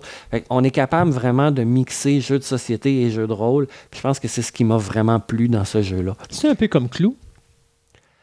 Un peu dans le sens qu'il faut vraiment chercher des indices dans la maison. Euh, mais pour chercher des indices, il faut rentrer dans la pièce et faire des recherches. Euh, on a aussi dans, le, dans, dans, les, dans la maison, on a des locks. Donc, il faut trouver Quand tu parles des locks, est-ce que tu parles des chances ou tu parles de serrures? de serrures. Serrures. On a, on, on a des serrures, donc il faut trouver le code pour ouvrir la serrure. Des fois, on... fait il y a plein de casse-têtes ou il y a plein de, de- de cartes à côté qui nous permettent de faire des choses comme un jeu de rôle, comme dire, bon, ben là, tu as telle chose, ben, trou- trouve la, la solution. Ben, le joueur doit absolument trouver la solution. La serrure, faut, c'est une serrure à numéros, mettons, il faut mettre les numéros ensemble dans le bon ordre pour être capable. Il y a des circuits électriques, il faut faire passer le courant pour rallumer la, la, la switch ne fonctionne pas. Ben, OK, attends un peu, mais dans le mur, il y a des fils qui sont à découvert. Je vais relier ce fil-là avec ce fil-là pour voir ce que ça donne. Ben, c'est un peu ça, c'est un peu ce- ce- cette immersion-là qu'on a, mais c'est des cartes qu'on met sur la table. Puis, ben, il faut switcher la carte. On a tant de mouvements à faire. Bon, si je fais ça comme ça, le fil-là va se toucher avec lui. Bon, ça, le courant va passer. Fait que c'est un peu. c'est- C'est dur à expliquer au micro. Ça prendrait un bon visuel pour être capable, mais moi, c'est le côté immersif, c'est vraiment le côté jeu de rôle jeu de société que j'ai adoré. J'avais des enfants, j'étais plus capable de faire, de monter des games, de prendre une journée ou deux à écrire, à dire bon ben c'est telle chose, telle chose qui se passe, telle chose qui se passe, euh, créer des personnages qui vont rencontrer et tout ça. J'avais plus le temps pour ça. Puis quand j'ai Là, ça, ça découvert arrive préfet. Quand j'ai découvert le, jeu de société les scénarios sont déjà tout écrits les, personnages sont déjà tout faits j'ai absolument rien à faire sauf m'installer puis jouer Euh, Est-ce que quand tu fais une partie, ça peut toujours tourner à la même chose? Comme tu es le gérant de plateau, comme on va dire, c'est toi qui peux changer les règles puis amener tes joueurs à faire d'autres choses? Le scénario Parce que tu sais, tu dis que les- les- les, euh, l'histoire est préfaite, les, les, euh, les, personnages et leur backstory sont déjà préfaits. Est-ce qu'il n'y a pas une tendance à ce que ça devienne routinier à la longue ou est-ce que tu peux changer régulièrement ce que tu veux? les, scénarios sont montés euh, mais les personnes qui jouent vont prendre des décisions qui ne seront pas les mêmes à toutes les fois. C'est sûr et certain que si on fait le, le scénario numéro un cette semaine, puis qu'on le refait la semaine prochaine, euh, si vous avez découvert comment trouver les indices, ben vous allez le savoir. Fait que le scénario, il est un peu brûlé dans ce sens-là. Par contre, euh, mettons un an, un an et demi, ah, ah oui, je me souviens. Ah, mais je me souviens pas c'est quoi. Ah, puis les, les serrures ou les locks sont pas nécessairement les mêmes parce que sont, sont random. Donc, quand on les prend, on dit, ben, ben c'est ce lock-là, il faut que tu le trouves. Fait il y a certaines choses qui peuvent être changées, qui peuvent être modifiées, mais le, le scénario, dans- en tant que tel, lui, ne change pas. Donc, le, le but que les enquêteurs doivent faire pour réussir, puis le but que les monstres doivent faire pour réussir, reste le même mais euh, tout, tout ce qui vient autour est, euh, est random, donc euh, ça peut quand même donner des parties différentes selon les personnes qu'on joue, selon parce que j'ai quand même fait plusieurs scénarios, mais avec plusieurs groupes différents, et l'outcome n'a jamais été pareil, le but n'a jamais été final, a été la même. La version 2 qui est maintenant disponible en magasin se joue avec une tablette. Donc, il y, a une, euh, il y a une application qui vient et le maître de jeu a été remplacé un peu par la tablette. Donc, on n'a plus nécessairement besoin d'avoir un maître de jeu qui va dire euh, le monstre fait ça, le, le- parce que la tablette le remplace, si on peut dire. Donc, puis il y a une chose qui vient avec la tablette aussi qui, qui est le fun, c'est que l'exploration de la maison se fait pièce par pièce. Donc, on a une tuile sur la table. Et là, moi, je passe dans cette porte-là. Et là, on va sur l'application, puis il dit c'est telle pièce que tu places là, c'est telle carte que tu places là. Fait que, nécessairement, on ne peut pas faire du power gaming, dire ben ah moi je vois qu'il y a de quoi dans le, dans le grenier, mais je suis à l'entrée, mais il faudrait que je me rende au grenier pour me rendre là. Euh, fait que tu sais, on est, on, est limité à ce niveau-là parce qu'on ne voit pas le plateau. Le plateau n'existe pas, il y a juste une pièce. Donc ça peut être quelque chose qui est euh, vraiment intéressant au niveau de la, de la deuxième version que j'ai pas. Je n'ai juste entendu parler. Moi, j'ai vraiment la première version et j'ai toutes les extensions. Euh, c'est un lot de 5 à 600 dollars de, de, de boîtes de jeux. S- Mais j'ai beaucoup, beaucoup de stock. On s'entend que ma grosse boîte, j'ai plein de plateaux dedans. Elle est très, très lourde. Et j'ai toutes les figurines dans une autre boîte. Fait que ça fait beaucoup, beaucoup, beaucoup de stock. C'est mon gros coup de cœur. Euh, si j'avais à noter sur 10, je mettrais 12 pour ce genre de jeu-là. Moi, c'est mon jeu. euh, c'est un jeu que j'adore. Donc, on parle de 1 à 5 joueurs. De 2 à 5 joueurs. 2 à 5 joueurs, Ça ok. prend au moins un maître de jeu pour jouer. OK, c'est parce que là, moi, j'ai la seconde édition devant moi. Donc là, ils mettent 1 parce que c'est remplacé par la tablette. C'est en plein ça. Donc 2 à 5 joueurs, puis on parle de quoi? 2 heures, 2 heures et demie? Ça dépend des quêtes, mais je dirais, moi, en moyenne, entre 2 et 5 heures. Ça Ouf. dépend des. Ça, oui, oui, ça, ça peut, euh, ça peut aller jusqu'à 5 heures. OK. Euh, on, a, on a déjà fait une partie de 5 heures. Wow. euh, moi et mon équipe. Bon. C'est fini pour les coups de cœur? Euh, c'est, oui, ben, oui. Oui. On, va, on va laisser, on va, on, on va laisser On ça va, laisser, on va laisser le temps au monde de digérer ça puis de commencer à s'amuser avec leur, euh, leur jeu à la maison, d'essayer toutes ces magnifiques trouvailles que tu nous fais euh, découvrir. Et puis, euh, écoute, on se dit à, à une prochaine chronique de jeux de société. Ça me fait plaisir.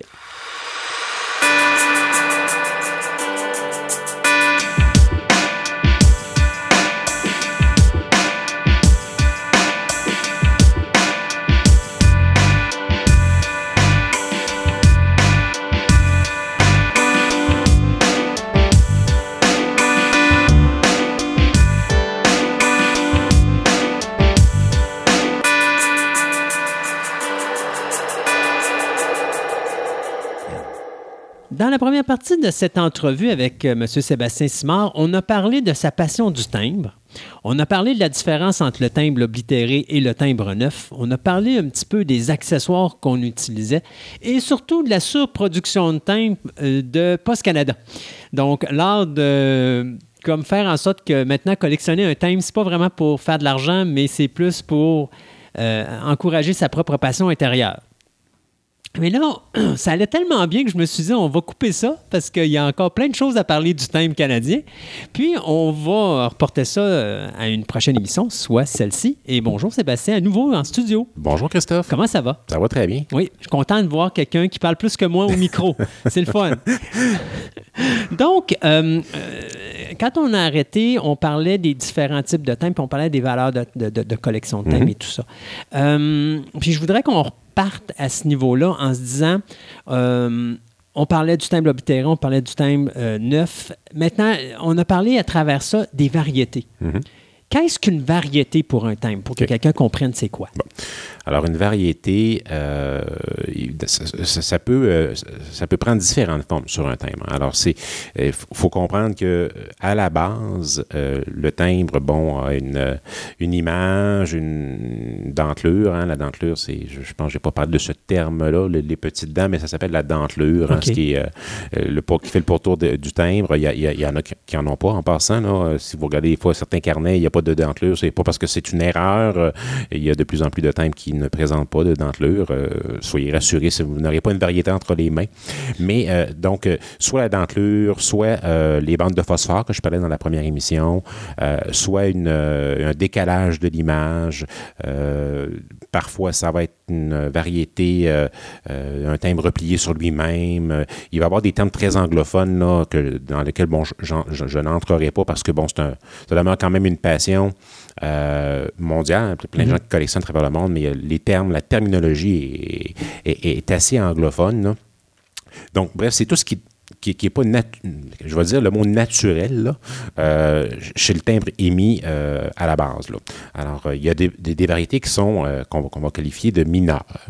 Donc, on va retrouver sur souvent un timbre, quand c'est, quand c'est imprimé, hein, ça n'arrive pas, c'est pas imprimé juste dans les petits carnets que vous voyez. Là. On sort pas, on n'imprime pas un petit carnet de 10, euh, il en sort 50 000. C'est imprimé sur des, des immenses planches d'impression. Par la suite, il y a un découpage qui est fait. Euh, et euh, c'est le carnet que vous allez retrouver ultimement euh, au comptoir postal. C'est la même chose pour les thèmes qui étaient émis en feuille il y a peut-être 25 ou 30 ans. Sur une table d'impression, il pouvait avoir peut-être euh, euh, 3, 4, 500 timbres et par la suite, il y avait une, coupe qui passait et puis, bon, on faisait des feuilles plus petites de 50 ou de 100 timbres. Alors, il y a parfois des variétés donc mineures qu'on va retrouver sur plusieurs centaines ou plusieurs milliers de timbres d'un timbre qui a été émis peut-être 2, 3 millions de fois. Donc, évidemment, ça va avoir un impact sur sa valeur. hein. Plus la variété est, elle est rare, plus le timbre euh, vaut cher. Euh, et des variétés majeures, on va les appeler comme ça, qui, elles, bon, sont beaucoup plus rares. hein. On peut avoir une variété unique pour euh, une émission de timbre et, ou quelques exemplaires connus seulement. Et là, évidemment, le marché fait en sorte que le, marché de l'offre et de la demande fait en sorte que ces timbres-là sont beaucoup plus dispendieux.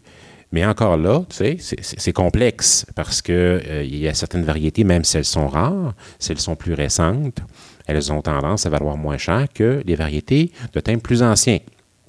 Mais les timbres plus anciens, il y avait moins, c'est- étrange, il y avait moins de variétés, moins de types, moins d'erreurs. Euh, il y en avait, euh, mais euh, c'est moins, fréq- moins fréquemment que à partir des années 70, 80, euh, même 90. Euh, là, on en a eu plus de, de variétés, de toutes sortes. Là. Euh, ce qui fait en sorte que, bon, le marché de la variété est un marché, bon, déjà que le marché philatélique est, est petit, hein, les collectionneurs de timbres, il n'y en a pas beaucoup. Le marché de la variété, c'est encore plus petit, c'est très étroit, compte tenu justement, bon, de la rareté de ces systèmes-là, mais aussi du, du coût pour se les procurer. Là. Est-ce que c'est voulu, ces erreurs-là, ou cette variété-là, ou c'est vraiment des accidents de parcours? C'est des accidents de parcours. Donc, c'est des, c'est des accidents de parcours. Euh, et il faut comprendre aussi que la, plusieurs, je veux dire, la majorité, plusieurs erreurs euh, sont interceptées avant qu'elles se retrouvent sur le marché. Toutefois, il y a toujours, bon, euh, vous comprendrez que euh, si une usine, bon, une imprimerie imprime des millions de timbres, euh, il y a plusieurs employés qui travaillent à cet endroit-là. Bon, euh, parfois l'erreur est décelée. Euh, il y a du marché, comme un marché, des fois plus ou moins légal, là, qui fait en sorte que, bon, certaines personnes, puis ça, ça a été documenté, peuvent sortir des produits de, de l'usine et c'est pas permis. Ça se retrouve sur le marché quand même philatélique. Et là, bon, les prix peuvent, peuvent augmenter rapidement. Mais j'ose croire, puis euh, la majorité des, erreurs qui se retrouvent sur le marché des variétés, elles ont été émises euh, et on s'en est rendu compte par la suite. Alors, quand on, pense qu'il y a eu deux, trois ou, même, voyez-vous, c- 100 timbres avec une erreur, que- que- qu'elle soit majeure ou mineure, sur un lot de 10 ou 15 millions de timbres, ben, vous comprendrez que 100 timbres qui ont cette erreur-là sur 10 millions, c'est une infime proportion de, ces timbres-là qui ont, l'erreur. Alors, de les retrouver, ils, se, ils sont difficiles à trouver, ils se dissolvent un peu partout, ils peuvent même se retrouver sur des enveloppes. Dans les plus vieux timbres, il y avait des, des timbres oblitérés avec des erreurs qui se retrouvaient sur des enveloppes parce que, bon, les gens même ne, voient- ne réalisaient même pas qu'il y avait une erreur. Et euh, il y a un timbre très connu dans les années 60, euh, le Seaway euh, inversé. Donc, c'est le, le- on voit un timbre qui l'image est la même que le timbre original, sauf que euh, l'image est, inversée sur, le timbre et c'est un des timbres les, plus euh, chéris par les collectionneurs de variétés au Canada. Donc, c'est un timbre qui, voyez-vous, se liste euh, autour de 15 000 au catalogue. Et lorsqu'il se retrouve sur les encans, c'est un des timbres qui obtient le plus haut pourcentage de, son, de sa valeur catalogue parce que c'est une, variété qui est, impressionnante et il y a eu très peu de ces timbres-là qui ont été émis. C'est ça, que ça allait être ma prochaine question. Ouais. Y a-tu des timbres ou des variétés à surveiller sur le marché? Ça, c'en est une. Y en a-tu Ouais. d'autres qui sont importantes? Il y, il y en- il y en a, ben, des variétés importantes, il y en a des centaines. Euh, dans dans, dans l'histoire récente là, des timbres canadiens, il y a eu quand même, euh, puis on en a entendu parler dans les médias, ça a fait, euh, bon, peut-être pas le téléjournal à Radio-Canada, mais dans, dans, dans, les articles de journaux, on voyait souvent un encart qui mentionnait, bon, que Post Canada avait commis une erreur euh, dans euh, le choix de l'image versus, par exemple, le lieu historique qu'on voulait souligner. Euh, la plus récente qui me vient en tête, c'est celle en 2015 où euh, un feuillet avait été émis par Poste Canada pour représenter des parcs, des parcs nationaux. Et sur l'une des images, euh, de- de- je pense qu'il y avait cinq ou six euh, parcs nationaux qui étaient illustrés, si je ne me trompe pas. là. Euh, Il y, a- il y avait un parc qui était bien nommé, mais l'image qu'on y voyait, c'était pas le bon parc. Alors, on s'en est rendu compte rapidement. hein. Poste Canada s'en est rendu compte rapidement, mais le timbre a été émis quand même, a été lancé. Les bureaux de poste ont pu commencer à en vendre le jour même. Alors, il y a eu une, il y a eu une obligation rapidement de retirer ces timbres-là du marché. La, petite histoire nous dit que la consigne est arrivée le soir ou la nuit dans tous les bureaux de poste canadiens, mais euh, c'est pas tout le monde qui a eu l'occasion de, lire, de prendre connaissance du courriel que Poste Canada avait acheminé à tous ses détaillants, euh, distributeurs. Alors, il y, a du- il y a des carnets, il y a des feuillets, il y a des plis premiers jours qui ont été émis, euh, qui ont été vendus, euh, qui ont fait en sorte que, bon, évidemment, c'est devenu une, une petite rareté. Le carnet est plus commun, le feuillet beaucoup plus rare et le pli premier jour très, très rare. Ça, c'est donc une erreur récente. Il y en a eu d'autres, peut-être un peu moins euh, importantes, euh, sur un carnet, entre autres en 2016 euh, ou 2017. Euh, encore là, une erreur avec un symbole. Alors, on a retiré les carnets, mais là, il y en a eu plus qui ont été mis. C'est un petit peu moins rare. On parle, parce que là, ça allait. te- C'est drôle, hein? On est Ouais. bien synchronisés. Oui, bon, je devance les questions. C'est bien. Euh, on a parlé de carnet, Oui. pli, premier jour. Oui. Euh, J'aimerais ça qu'on fasse la distinction entre chacun et tout ce qui existe Mm-hmm. au niveau. Parce qu'il n'y a pas juste le timbre individuel. Mm. Euh, il va y avoir des pages, il va y avoir, comme tu disais, des feuillets, des carnets. Ouais. euh, On a, euh, puis puis c'est bien de le, de le mentionner, il y, a- maintenant, bon, évidemment, il y a des, il y a des formats qui n'existent plus, qui existaient auparavant. Alors, on parle d'une une feuille, euh, par exemple, un- un- une feuille complète de timbre. On en a eu jusque dans les années 80. Euh, oui, 90, on en a eu pe- peut-être à, à peine. Il y, a, eu, eu des petites valeurs, euh, des valeurs de, de timbre de 1 sou à euh, 25 sous qui ont été mis en feuille dans les années 2000. Mais c'était vraiment l'exception. Donc en feuille de 50 ou de 100. hein, ça, on a vu ça pendant euh, euh, plusieurs années. Fait qu'on parle de quoi, la dimension? Ah, ben la dimension, euh, tout dépendant de, de, j'ai déjà vu du des- oui, du parce parce que si le timbre est gros, si le timbre, le sol est, est, est- est quand même euh, de, de grand format, vous comprendrez qu'une feuille de 50 peut faire quand même une grande feuille. Bon, évidemment, euh, pour, pour les gens qui nous écoutent, il ne faut pas s'imaginer qu'on, a une pièce de, euh, de 3 pieds par, par, par 4 pieds. Mais j'ai déjà vu, moi, des feuilles qui ressemblent pas mal à, un à la grandeur d'un poster. Ça, c'est autre chose. Ah, ça, c'est autre chose. Oui, exactement. OK, donc quand on, en parle feuille, on parle, mettons, genre une feuille 8-10 ou Une 11, feuille, ouais, 14. oui, tout dépendant de la grosse. Tu sais, le, le timbre, c'est le même timbre qui se répète. C'est ça. On comprendra. tu sais, c'est- donc, c'est 50 timbres identiques euh, avec euh, des marges euh, le- euh, sur le pourtour. Et bon, il y a des gens qui collectionnaient ou collectionnent, ouais, collectionnaient parce qu'il n'y en a plus, comme je vous le mentionnais, ce type de produit-là. Maintenant, bon, évidemment, de ces feuilles-là, on peut extraire un timbre. hein. donc, dans l'album que moi, je, je vous parlais dans ma première, la première émission, c'est euh, j'insère dans cet album-là des timbres seuls, hein, donc euh, qui ont été mis souvent, soit qui proviennent euh, d'une feuille complète, comme je le mentionnais, d'un carnet, je vais venir au carnet. Donc, carnet, je pense que ça, c'est, ça, ça vient euh, dans la tête de, tout le monde, dans l'esprit de tout le monde. Quand vous allez euh, au comptoir postal, hein, vous avez euh, souvent des carnets qui sont accrochés au, au mur. Alors, on vous remet un carnet de, de 10 ou de 8 ou de, de, de 30 timbres. Alors, ça, c'est aussi une manière de collectionner les timbres. Moi, c'est euh, je collectionne les carnets, voyez-vous, j'ai un intérêt pour euh, ce type de, de produit-là. Donc, c'est le, même timbre qui va être émis. OK. Y a-tu des carnets qui sont plus explicatifs avec, euh, mettons, c'est quoi l'histoire du timbre, des choses comme Oui. ça? Souvent, souvent sur le carnet, puis on s'entend, bon, les carnets plus récents, euh, on va avoir euh, des explications sur ce qu'il contient. hein. Donc, si on, a, on parle de, de personnages historiques, ou par- tout à l'heure, je parlais de parcs nationaux, nous aurons des informations sommaires sur ce que représente le timbre. Alors, on peut apprendre des choses aussi si on prend le temps de le lire. Euh, mais évidemment, peu de gens, bon, quand on va chercher, on a besoin de thème, les gens s'intéresse peu à ce, qui, ce, euh, ce que représente le thème, mais on a quand même des informations. Post Canada fait un devoir aussi de, de, diffuser. Ça fait partie de la mission de Post Canada à travers le thème. C'est pas tant pour les collectionneurs, comme je le mentionnais, pour affranchir des lettres. C'est aussi pour souligner, pour euh, marquer euh, des, des, des, événements ou des personnages de l'histoire canadienne. Alors, il y a quand même une belle symbolique hein, à, tout ça, comme la monnaie royale canadienne le fait depuis plusieurs années pour souligner bon, différentes choses. Alors, euh, ça, donc, il y a le carnet, comme je le mentionnais. Par la suite, on, a aussi, euh, on va appeler ça des timbres en rouleau. Hein. donc, euh, en anglais, on va dire des coils. c'est, ça se présente donc vraiment sous forme de, petites roulettes. On a encore là le même timbre qui se répète. Ça peut être une roulette de 50, ça peut être une roulette de 100. il y a déjà des roulettes dans les années 50-60 qui était de, de, 500, je pense. Là. Et il y a même encore euh, aujourd'hui pour des, euh, des grandes entreprises euh, des, des, rouleaux de 5000 timbres, imaginez. donc, c'est le même timbre, hein, donc c'est une immense roulette à ce moment-là, de 5000 timbres de 90 sous. Les timbres sont rendus à 90 sous. donc, ça, c'est le plus gros format, mais ça, c'est relativement récent.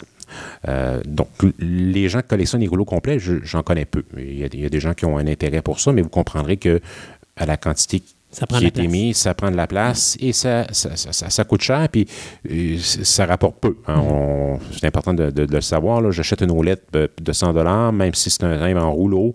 Ben, dans 10 ans, dans 15 ans, ben, j'aurai tout seulement 30% de mon 100 Alors, il y a... À moins de trouver quelqu'un qui ne l'a pas. Qui ne l'a pas, mais qui cherche ça. Mais comme je vous dis, très peu de collectionneurs s'intéressent à ça. On a euh, donc, c'est limité, mais euh, euh, je m'intéresse au col, mais à des parties spécifiques de, du rouleau. Donc, le début du rouleau, hein, donc il y, a une particularité, la fin du rouleau, les quatre derniers timbres, et aussi dans, les, dans les carnets, pas les carnets, mais les rouleaux plus récents.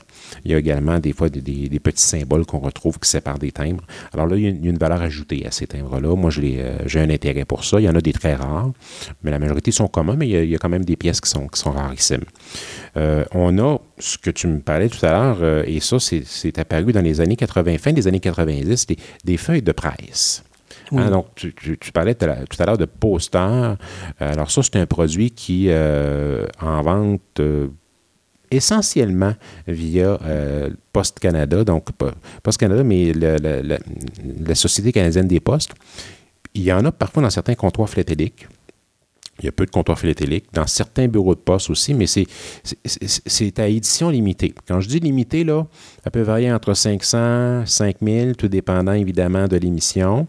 Il y a des gens qui s'intéressent à ça. C'est un produit, quand c'est sorti, ça, ça fait fureur parce que, bon, évidemment, euh, c'est un beau produit. Euh, on peut encadrer. Euh, l'intention derrière tout ça, c'était de, faire en sorte que des gens puissent peut-être même encadrer ces grandes feuilles-là. Moi, je les, je les ai collectionnées au départ, l'année chinoise, qui était mis, bon, c'est un thème qui était mis à chaque début d'année.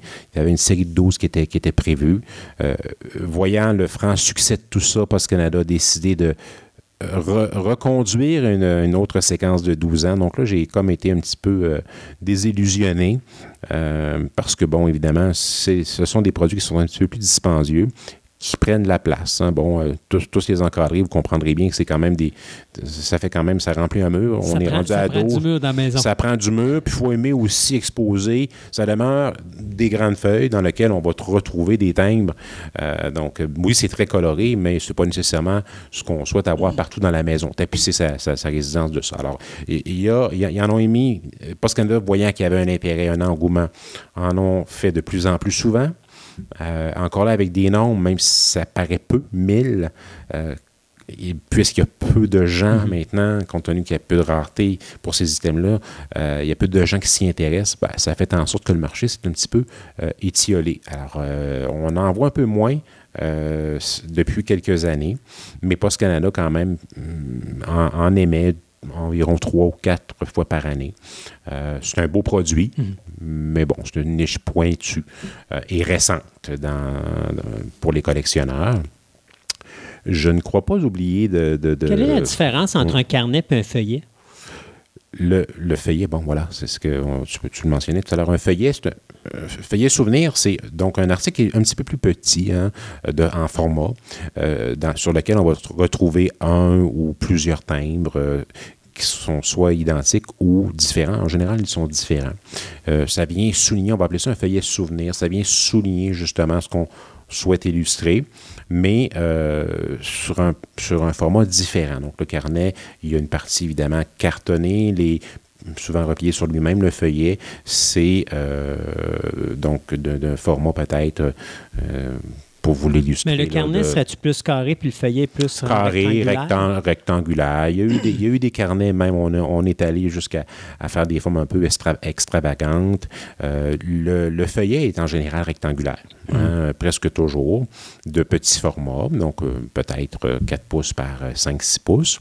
Euh, et puis, il y a des gens qui ne collectionnent aussi que les feuillets. Moi, je, je, je les collectionne puisqu'ils sont demandés dans l'album que, que, que j'ai, là, le, le, puis je vais, je vais le nommer, là, ça s'appelle l'album, la, la, compagnie qui le fait, c'est Lighthouse.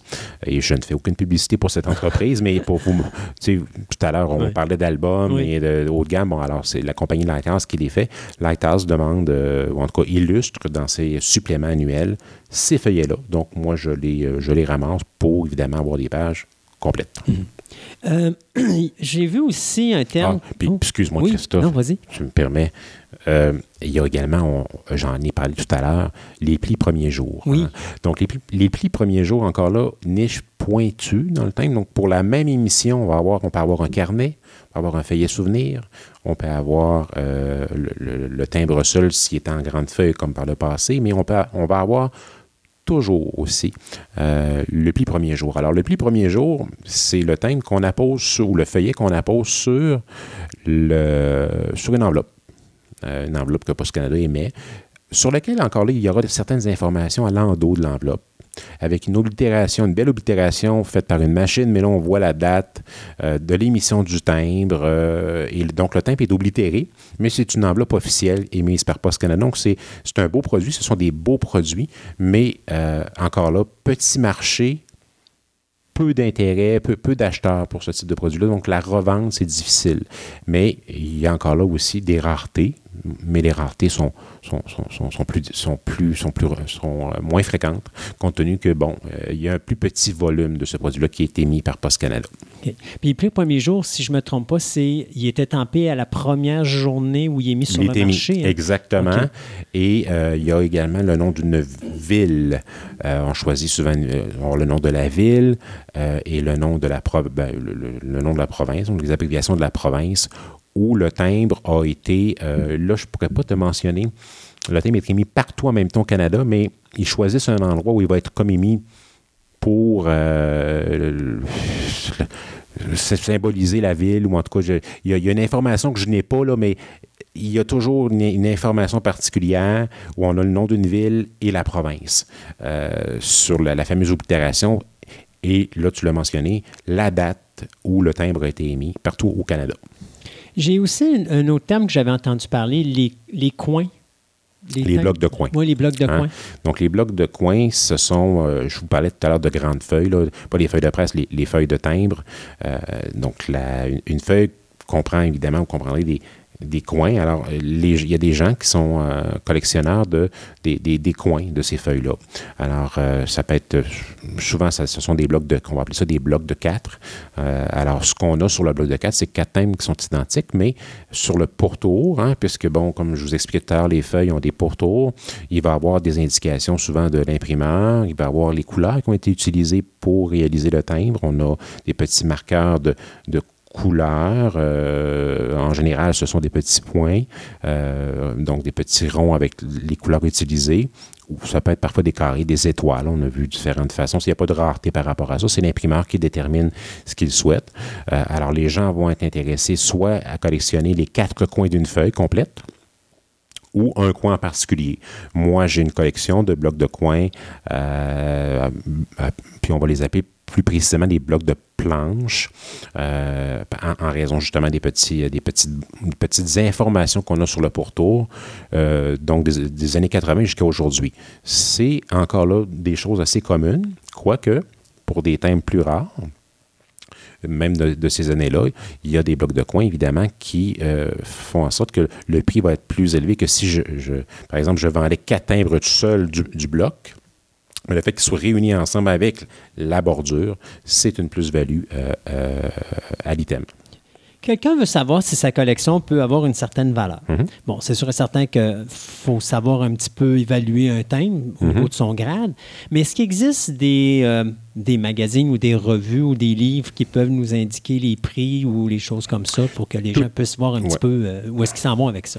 Tout à fait. Alors, comme pour la monnaie, comme pour les cartes, il y a euh, des outils hein, qui, euh, ben, ce sont des catalogues euh, qui sont utilisés par les collectionneurs pour, puis par les marchands également, pour établir justement la valeur d'un timbre. Le prix qui est indiqué, puis je vais vous en décrire, bon, il y, en a deux qui sont utilisés principalement au Canada. Euh, il y en a un qui est spécialisé pour les timbres canadiens. L'autre, euh, c'est euh, la compagnie Scott qui le fait. Donc, qui répertoire tous les timbres du monde, dont ceux du Canada. Alors, il est fait de façon un peu différente. Les prix sont un peu différents. Il y a moins de variétés décrites aussi dans le catalogue Scott.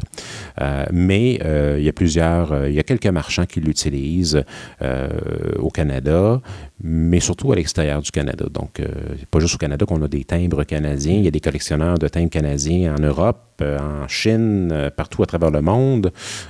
Donc, on va utiliser davantage le catalogue Scott, qui est une référence pour tous les timbres mondiaux. Euh, et les dollars, euh, les prix indiqués sont en dollars américains. Maintenant, le catalogue que moi j'utilise, que les collectionneurs canadiens utilisent en général, c'est le catalogue Unitrade. Alors, c'est un catalogue qui est émis annuellement, euh, dans lequel on retrouve presque tous les thèmes qui ont été émis par le Canada, incluant beaucoup de variétés, incluant le prix des carnets, d'autres items un peu plus rares, de thèmes un, peu, plus atypiques, là, parce qu'on n'a pas eu, on, on pourrait parler de timbres canadiens, il y a des timbres fiscaux, il y a, une majorité de thématiques là, euh, au, au niveau des timbres. Moi, je vous parle de ce que moi je connais et ce que je collectionne. Mais ce, catalogue-là euh, euh, est, vous dirais, la, la, réf- la référence pour avoir le plus d'informations possible sur vos timbres, mais en même temps, la valeur, la valeur au catalogue. Il faut comprendre que la valeur au catalogue, c'est à titre indicatif. Euh, la valeur que vous allez obtenir si vous voulez vendre le timbre, un timbre ou un article en question, c'est rarement la valeur que vous allez retrouver dans, ce catalogue-là.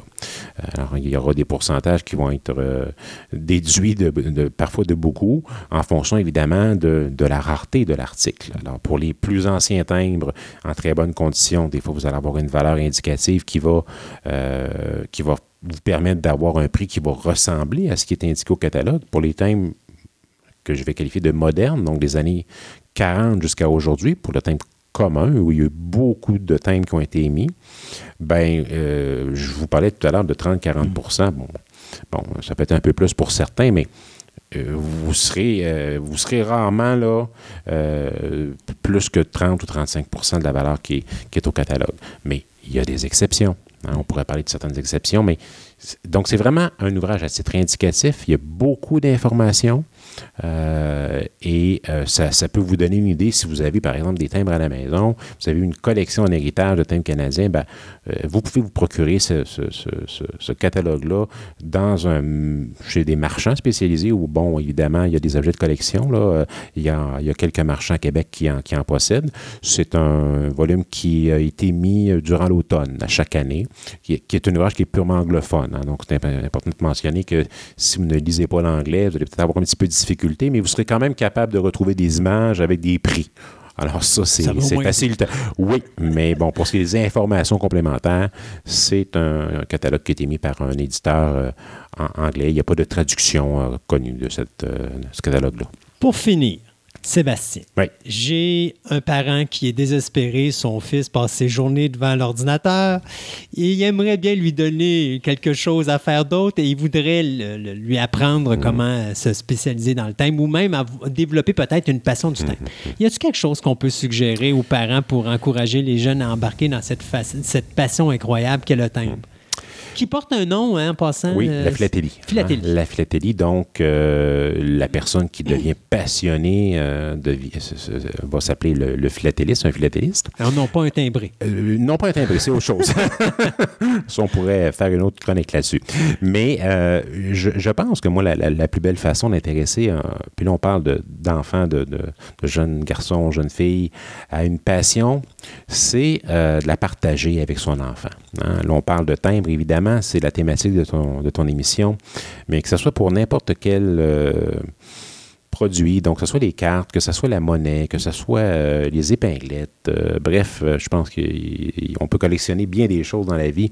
Si dès le jeune âge, on, s'intéresse à ce que notre enfant collectionne ou ramasse et on partage cette passion-là avec lui, euh, on risque fort d'augmenter euh, la chance que cet enfant-là continue à développer un intérêt puis se mette à, collectionner euh, le, produit ou l'article en question. Donc, je, le vois, je le vois plus globalement que la philatélie. Je le vois pour à peu près toutes les passions qu'on peut développer ou les, collections qu'on pourrait créer.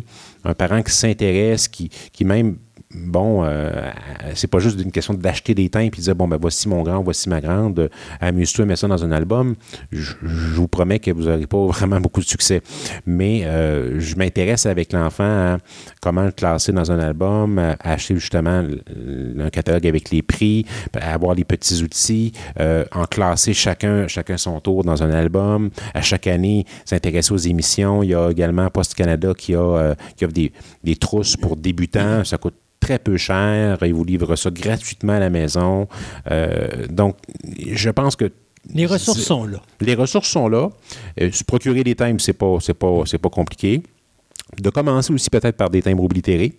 C'est moins cher, hein, donc on a moins à dépenser de sous. Et vous l'avez entendu lors de la première émission, on peut débuter avec des choses très simples. J'ai commencé comme ça.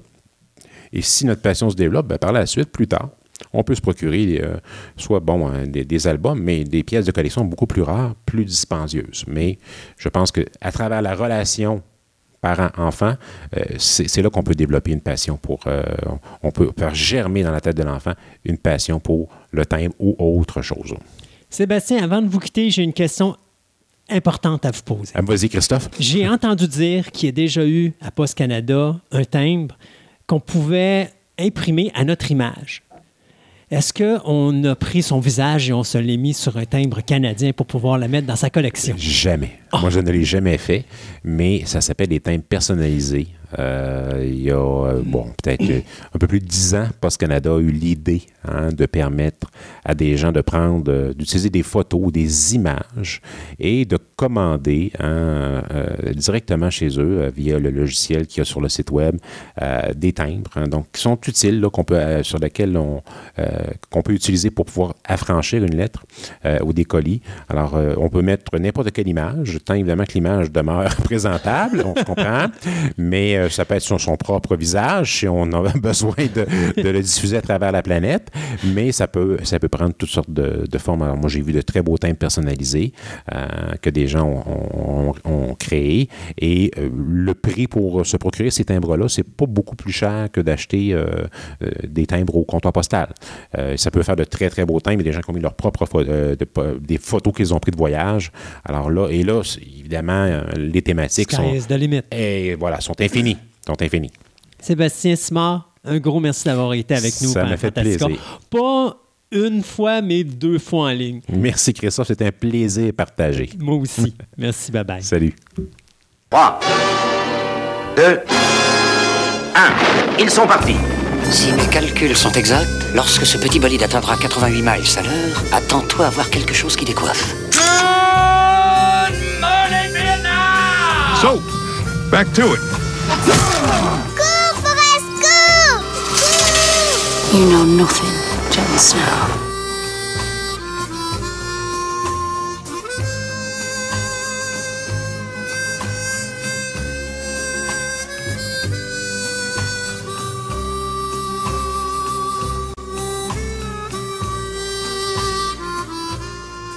Du 24 octobre 1994 au 15 février 1997, euh, Walt Disney Television en association avec Buena Vista Television, avait euh, créé une euh, série télé animée, donc un dessin animé euh, qui s'appelait Gargoyles, qui est devenu un culte depuis le temps. Ah oui, totalement. Trois saisons. Euh, je pense que la première saison, euh, c'était. bon, je pense que c'est 78 épisodes au total Ouais, qui la été première saison, je me rappelle bien, c'est 15 épisodes, C'est pas quelque beaucoup. C'est la deuxième saison qui était 52 épisodes. Ça. Puis après ça, il y a eu une petite troisième saison, je pense, de 13 épisodes qui a été cancellée par la suite parce que les codes d'écoute étaient mauvais. D'ailleurs, la troisième saison avait complètement dérapé, si je me trompe pas. Oh euh, oui, carrément. les là. deux premières. Mais Gargoyle est quand même devenu une série culte et avec l'avènement de Disney+, ça donne l'occasion de revoir cette vieille série-là dont tu vas nous parler. Oui. Donc, Gargoyles. Ah, ben, on va parler, première chose, c'est quoi Gargoyles pour ceux qui ne le connaissent pas, qui ne sont pas allés à le revoir sur Disney. Donc, en fin de compte, c'est euh, on suit des gargouilles. Donc, des gargouilles qui sont dans, euh, dans l'époque médiévale, initialement. Des gargouilles dans cet univers-là. Ben, Mais qu'une malédiction les a transformés en Ben, pierre non, le mais jour. à la non? base, ils- des gargouilles, dans leur physiologie de base, de, de jour, avec la lumière du soleil, ils, deviennent, ils se transforment en pierre. Puis la nuit, ils Deviennent redeviennent des vivants. ben, Puis ils ont comme une entente avec les humains. Ben, dit, gars, vous, pendant qu'on est vulnérable, on est en pierre, vous nous protégez. Puis Mhm. à l'inverse, nous autres, la nuit, on vous protège. Donc, il se passe ça, puis là, il y a des. Tout le pilote de l'histoire commence de même, puis là, on- il y a des trahisons là-dedans, etc. Puis ils se font effectivement maudire, comme quoi que vous, vous allez rester en pierre tant et aussi longtemps que le château que vous gardiez ne sera pas au-dessus des nuages. Oui. Ça passe du temps, on est dans les années euh, probablement du 90-2000, je ne me rappelle pas, là, à ce moment-là, dans l'histoire, quand où est-ce que ça arrive. On a- donc, à notre époque, où il y a eu un riche millionnaire qui a entendu parler des gargoyles. Un certain de- Jonathan Frakes. Ouais. ainsi que tout son équipage. Ouais. Non, mais. Quasiment, Ça, ça- hein? ouais, à peu près tout le monde.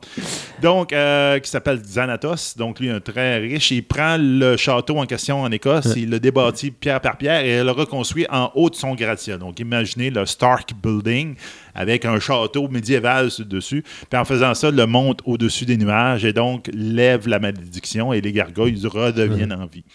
Quand on parlait de Jonathan Frakes et de son équipage, parce que pour ceux qui ne connaissent pas Star Trek The Next Generation, Jonathan Frakes était l'acteur qui faisait Riker. Et la majorité des acteurs et des actrices qui prêtent leur voix à la série de Gargoyles sont tous des gens de l'équipage de Star Trek The Next Generation. Parce que tu avais Marina Sirtis, tu avais Euh, Brent Spiner. Brent Spiner, euh, t'as peu, là, et là, là, tu, tu viens de me sauter un petit peu plus loin dans ma chose. Ben écoute, tu avais Nichelle Nichols qui faisait Uhura dans Ouais. la originale. Kate Mulgrew de Voyager était là-dedans. Michael Dorn de Worf qui était là également. Il y Euh, avait Cole- même des gens de, de, de Deep Space Nine, parce qu'Avery Brooks était là, euh, Cole Meany était là aussi, euh, LeVar Burton était là. Donc, tu sais, c'est- quasiment tous les acteurs qui jouaient dans Next Gen euh, et, les, euh, cap- et les acteurs principaux des séries Deep Space Nine et Voyager étaient là au niveau de la voix. Là. C'est ça. Qu'est-ce qui distinguait de Gargoyle? Pourquoi que ça a fait un, un buzz Ouais. comme ça à cette époque-là? Euh, on a euh, M. Greg Wiseman qui est en arrière de ça, qui était en fin de compte une personne qui, euh, qui est en arrière dans Disney, qui était un producteur dans- avec Disney. OK? Cette personne-là, lui, on le connaît un petit peu plus pour d'autres séries euh, de dessins animés à la base. Euh, Witch, Young Justice, euh, Star Wars Rebel, il était dans les producteurs. Starship Troopers, euh, Roughneck Oui. Chronicle, il est en arrière de ça. Donc, c'est pour ceux qui connaissent ça, là, aussi, ça donne une idée un peu du, du personnage qui. euh, Oui, puis d'ailleurs, euh, Roughneck, Star- euh, Roughneck Chron- Chronicles de Starship Troopers, c'était excellent. ça, moi, ça a été ça qui m'a accroché au, mon monde, de l'univers de, de Starship Troopers, c'était ça. Donc, lui, euh, initialement, il, il aimait beaucoup, beaucoup. Dans les années 85, il y a eu une série qui s'appelait The Gummy Bear. Ça, je- oh, oui, oui, oui, oui, je me, oui, je me rappelle C'était de une ça. série qui s'appelle The Gummy Bear. Il était en pseudo-compétition avec des Care Bears, qu'en fin de compte, Ouais. des caninos. OK? Donc, effectivement, comme le nom l'indique, basé sur les petits, euh, les petits bonbons Gummy Mhm. Bears en gelée. Donc, il a joué pour quatre saisons à partir de 1985. Ça rencontrait, ça racontait, excusez-moi, l'histoire de- d'ours anthropomorphiques qui avaient été exilés du monde des humains parce qu'ils connaissaient trop de magie, puis se sont comme tassés du monde des humains. Puis, ça se caractérisait beaucoup par une très grande histoire des personnages.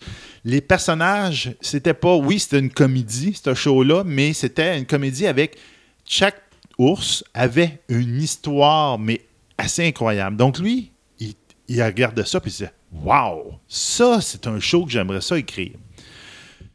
Puis, étant ado, il y avait une fascination pour les gargouilles. Hein, C'était le point que, parce que lui, il dit une gargouille, c'est là pour y mettre ça sur les églises pour protéger du mal. Mhm. Donc, il utilisait quelque chose de laid et de- d'effrayant pour faire peur. Donc, lui, euh, il avait pris des, il prenait pas une photo quand il était ado, il collectionnait. Donc, il a dit, ben regarde, va mixer un peu les deux idées. Donc, je vais faire une histoire médiévale comme les Gummy Bears, mais je vais faire ça avec des gargouilles. Donc, mais il garde l'idée, c'est un show, euh, une comédie. Familial, moi. Une comédie. Ah oui. Il monte ça à Disney, Disney, nah, ça me tente pas. OK, donc on retourne en, en table à dessin, puis là, il y a un de ses amis qui parle, Hey, euh, Beauty and the Beast. Ça serait intéressant, un principe de même. Il dit, ah, OK.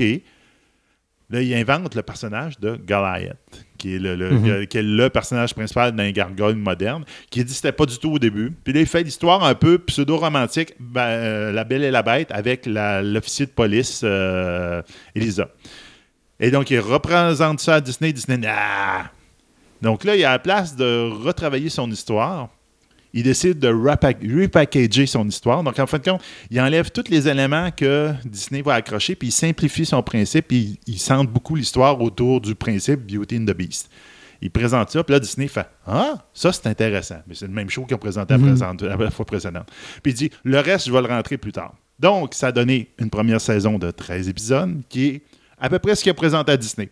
Et la deuxième saison, c'est plus que ce que lui voulait faire. Ouais. Donc, des personnages très, très, très ancrés, une histoire dark, très noire, euh, dramatique. On est loin de l'idée originale d'une comédie. Puis là, on travaille avec beaucoup des histoires shakespeariennes, puis a fait des liens avec l'histoire, puis les- la, la mythologie, puis enfin, extrêmement intéressant. Greg, malheureusement, euh, à la troisième saison, euh, On- écrit le premier épisode de la troisième saison. Mhm. Mais à ce moment-là, il y a un changement dans Disney, dans les hautes, hautes sphères de Disney. Ils mettent le show ailleurs. Ils changent même le nom du show, qui s'appelle plus The Gargoyle. C'est The le Gar- Gargoyle de... Euh, The Goliath The Goliath Chron- Chron- The Goliath Chronicle. Chronicles.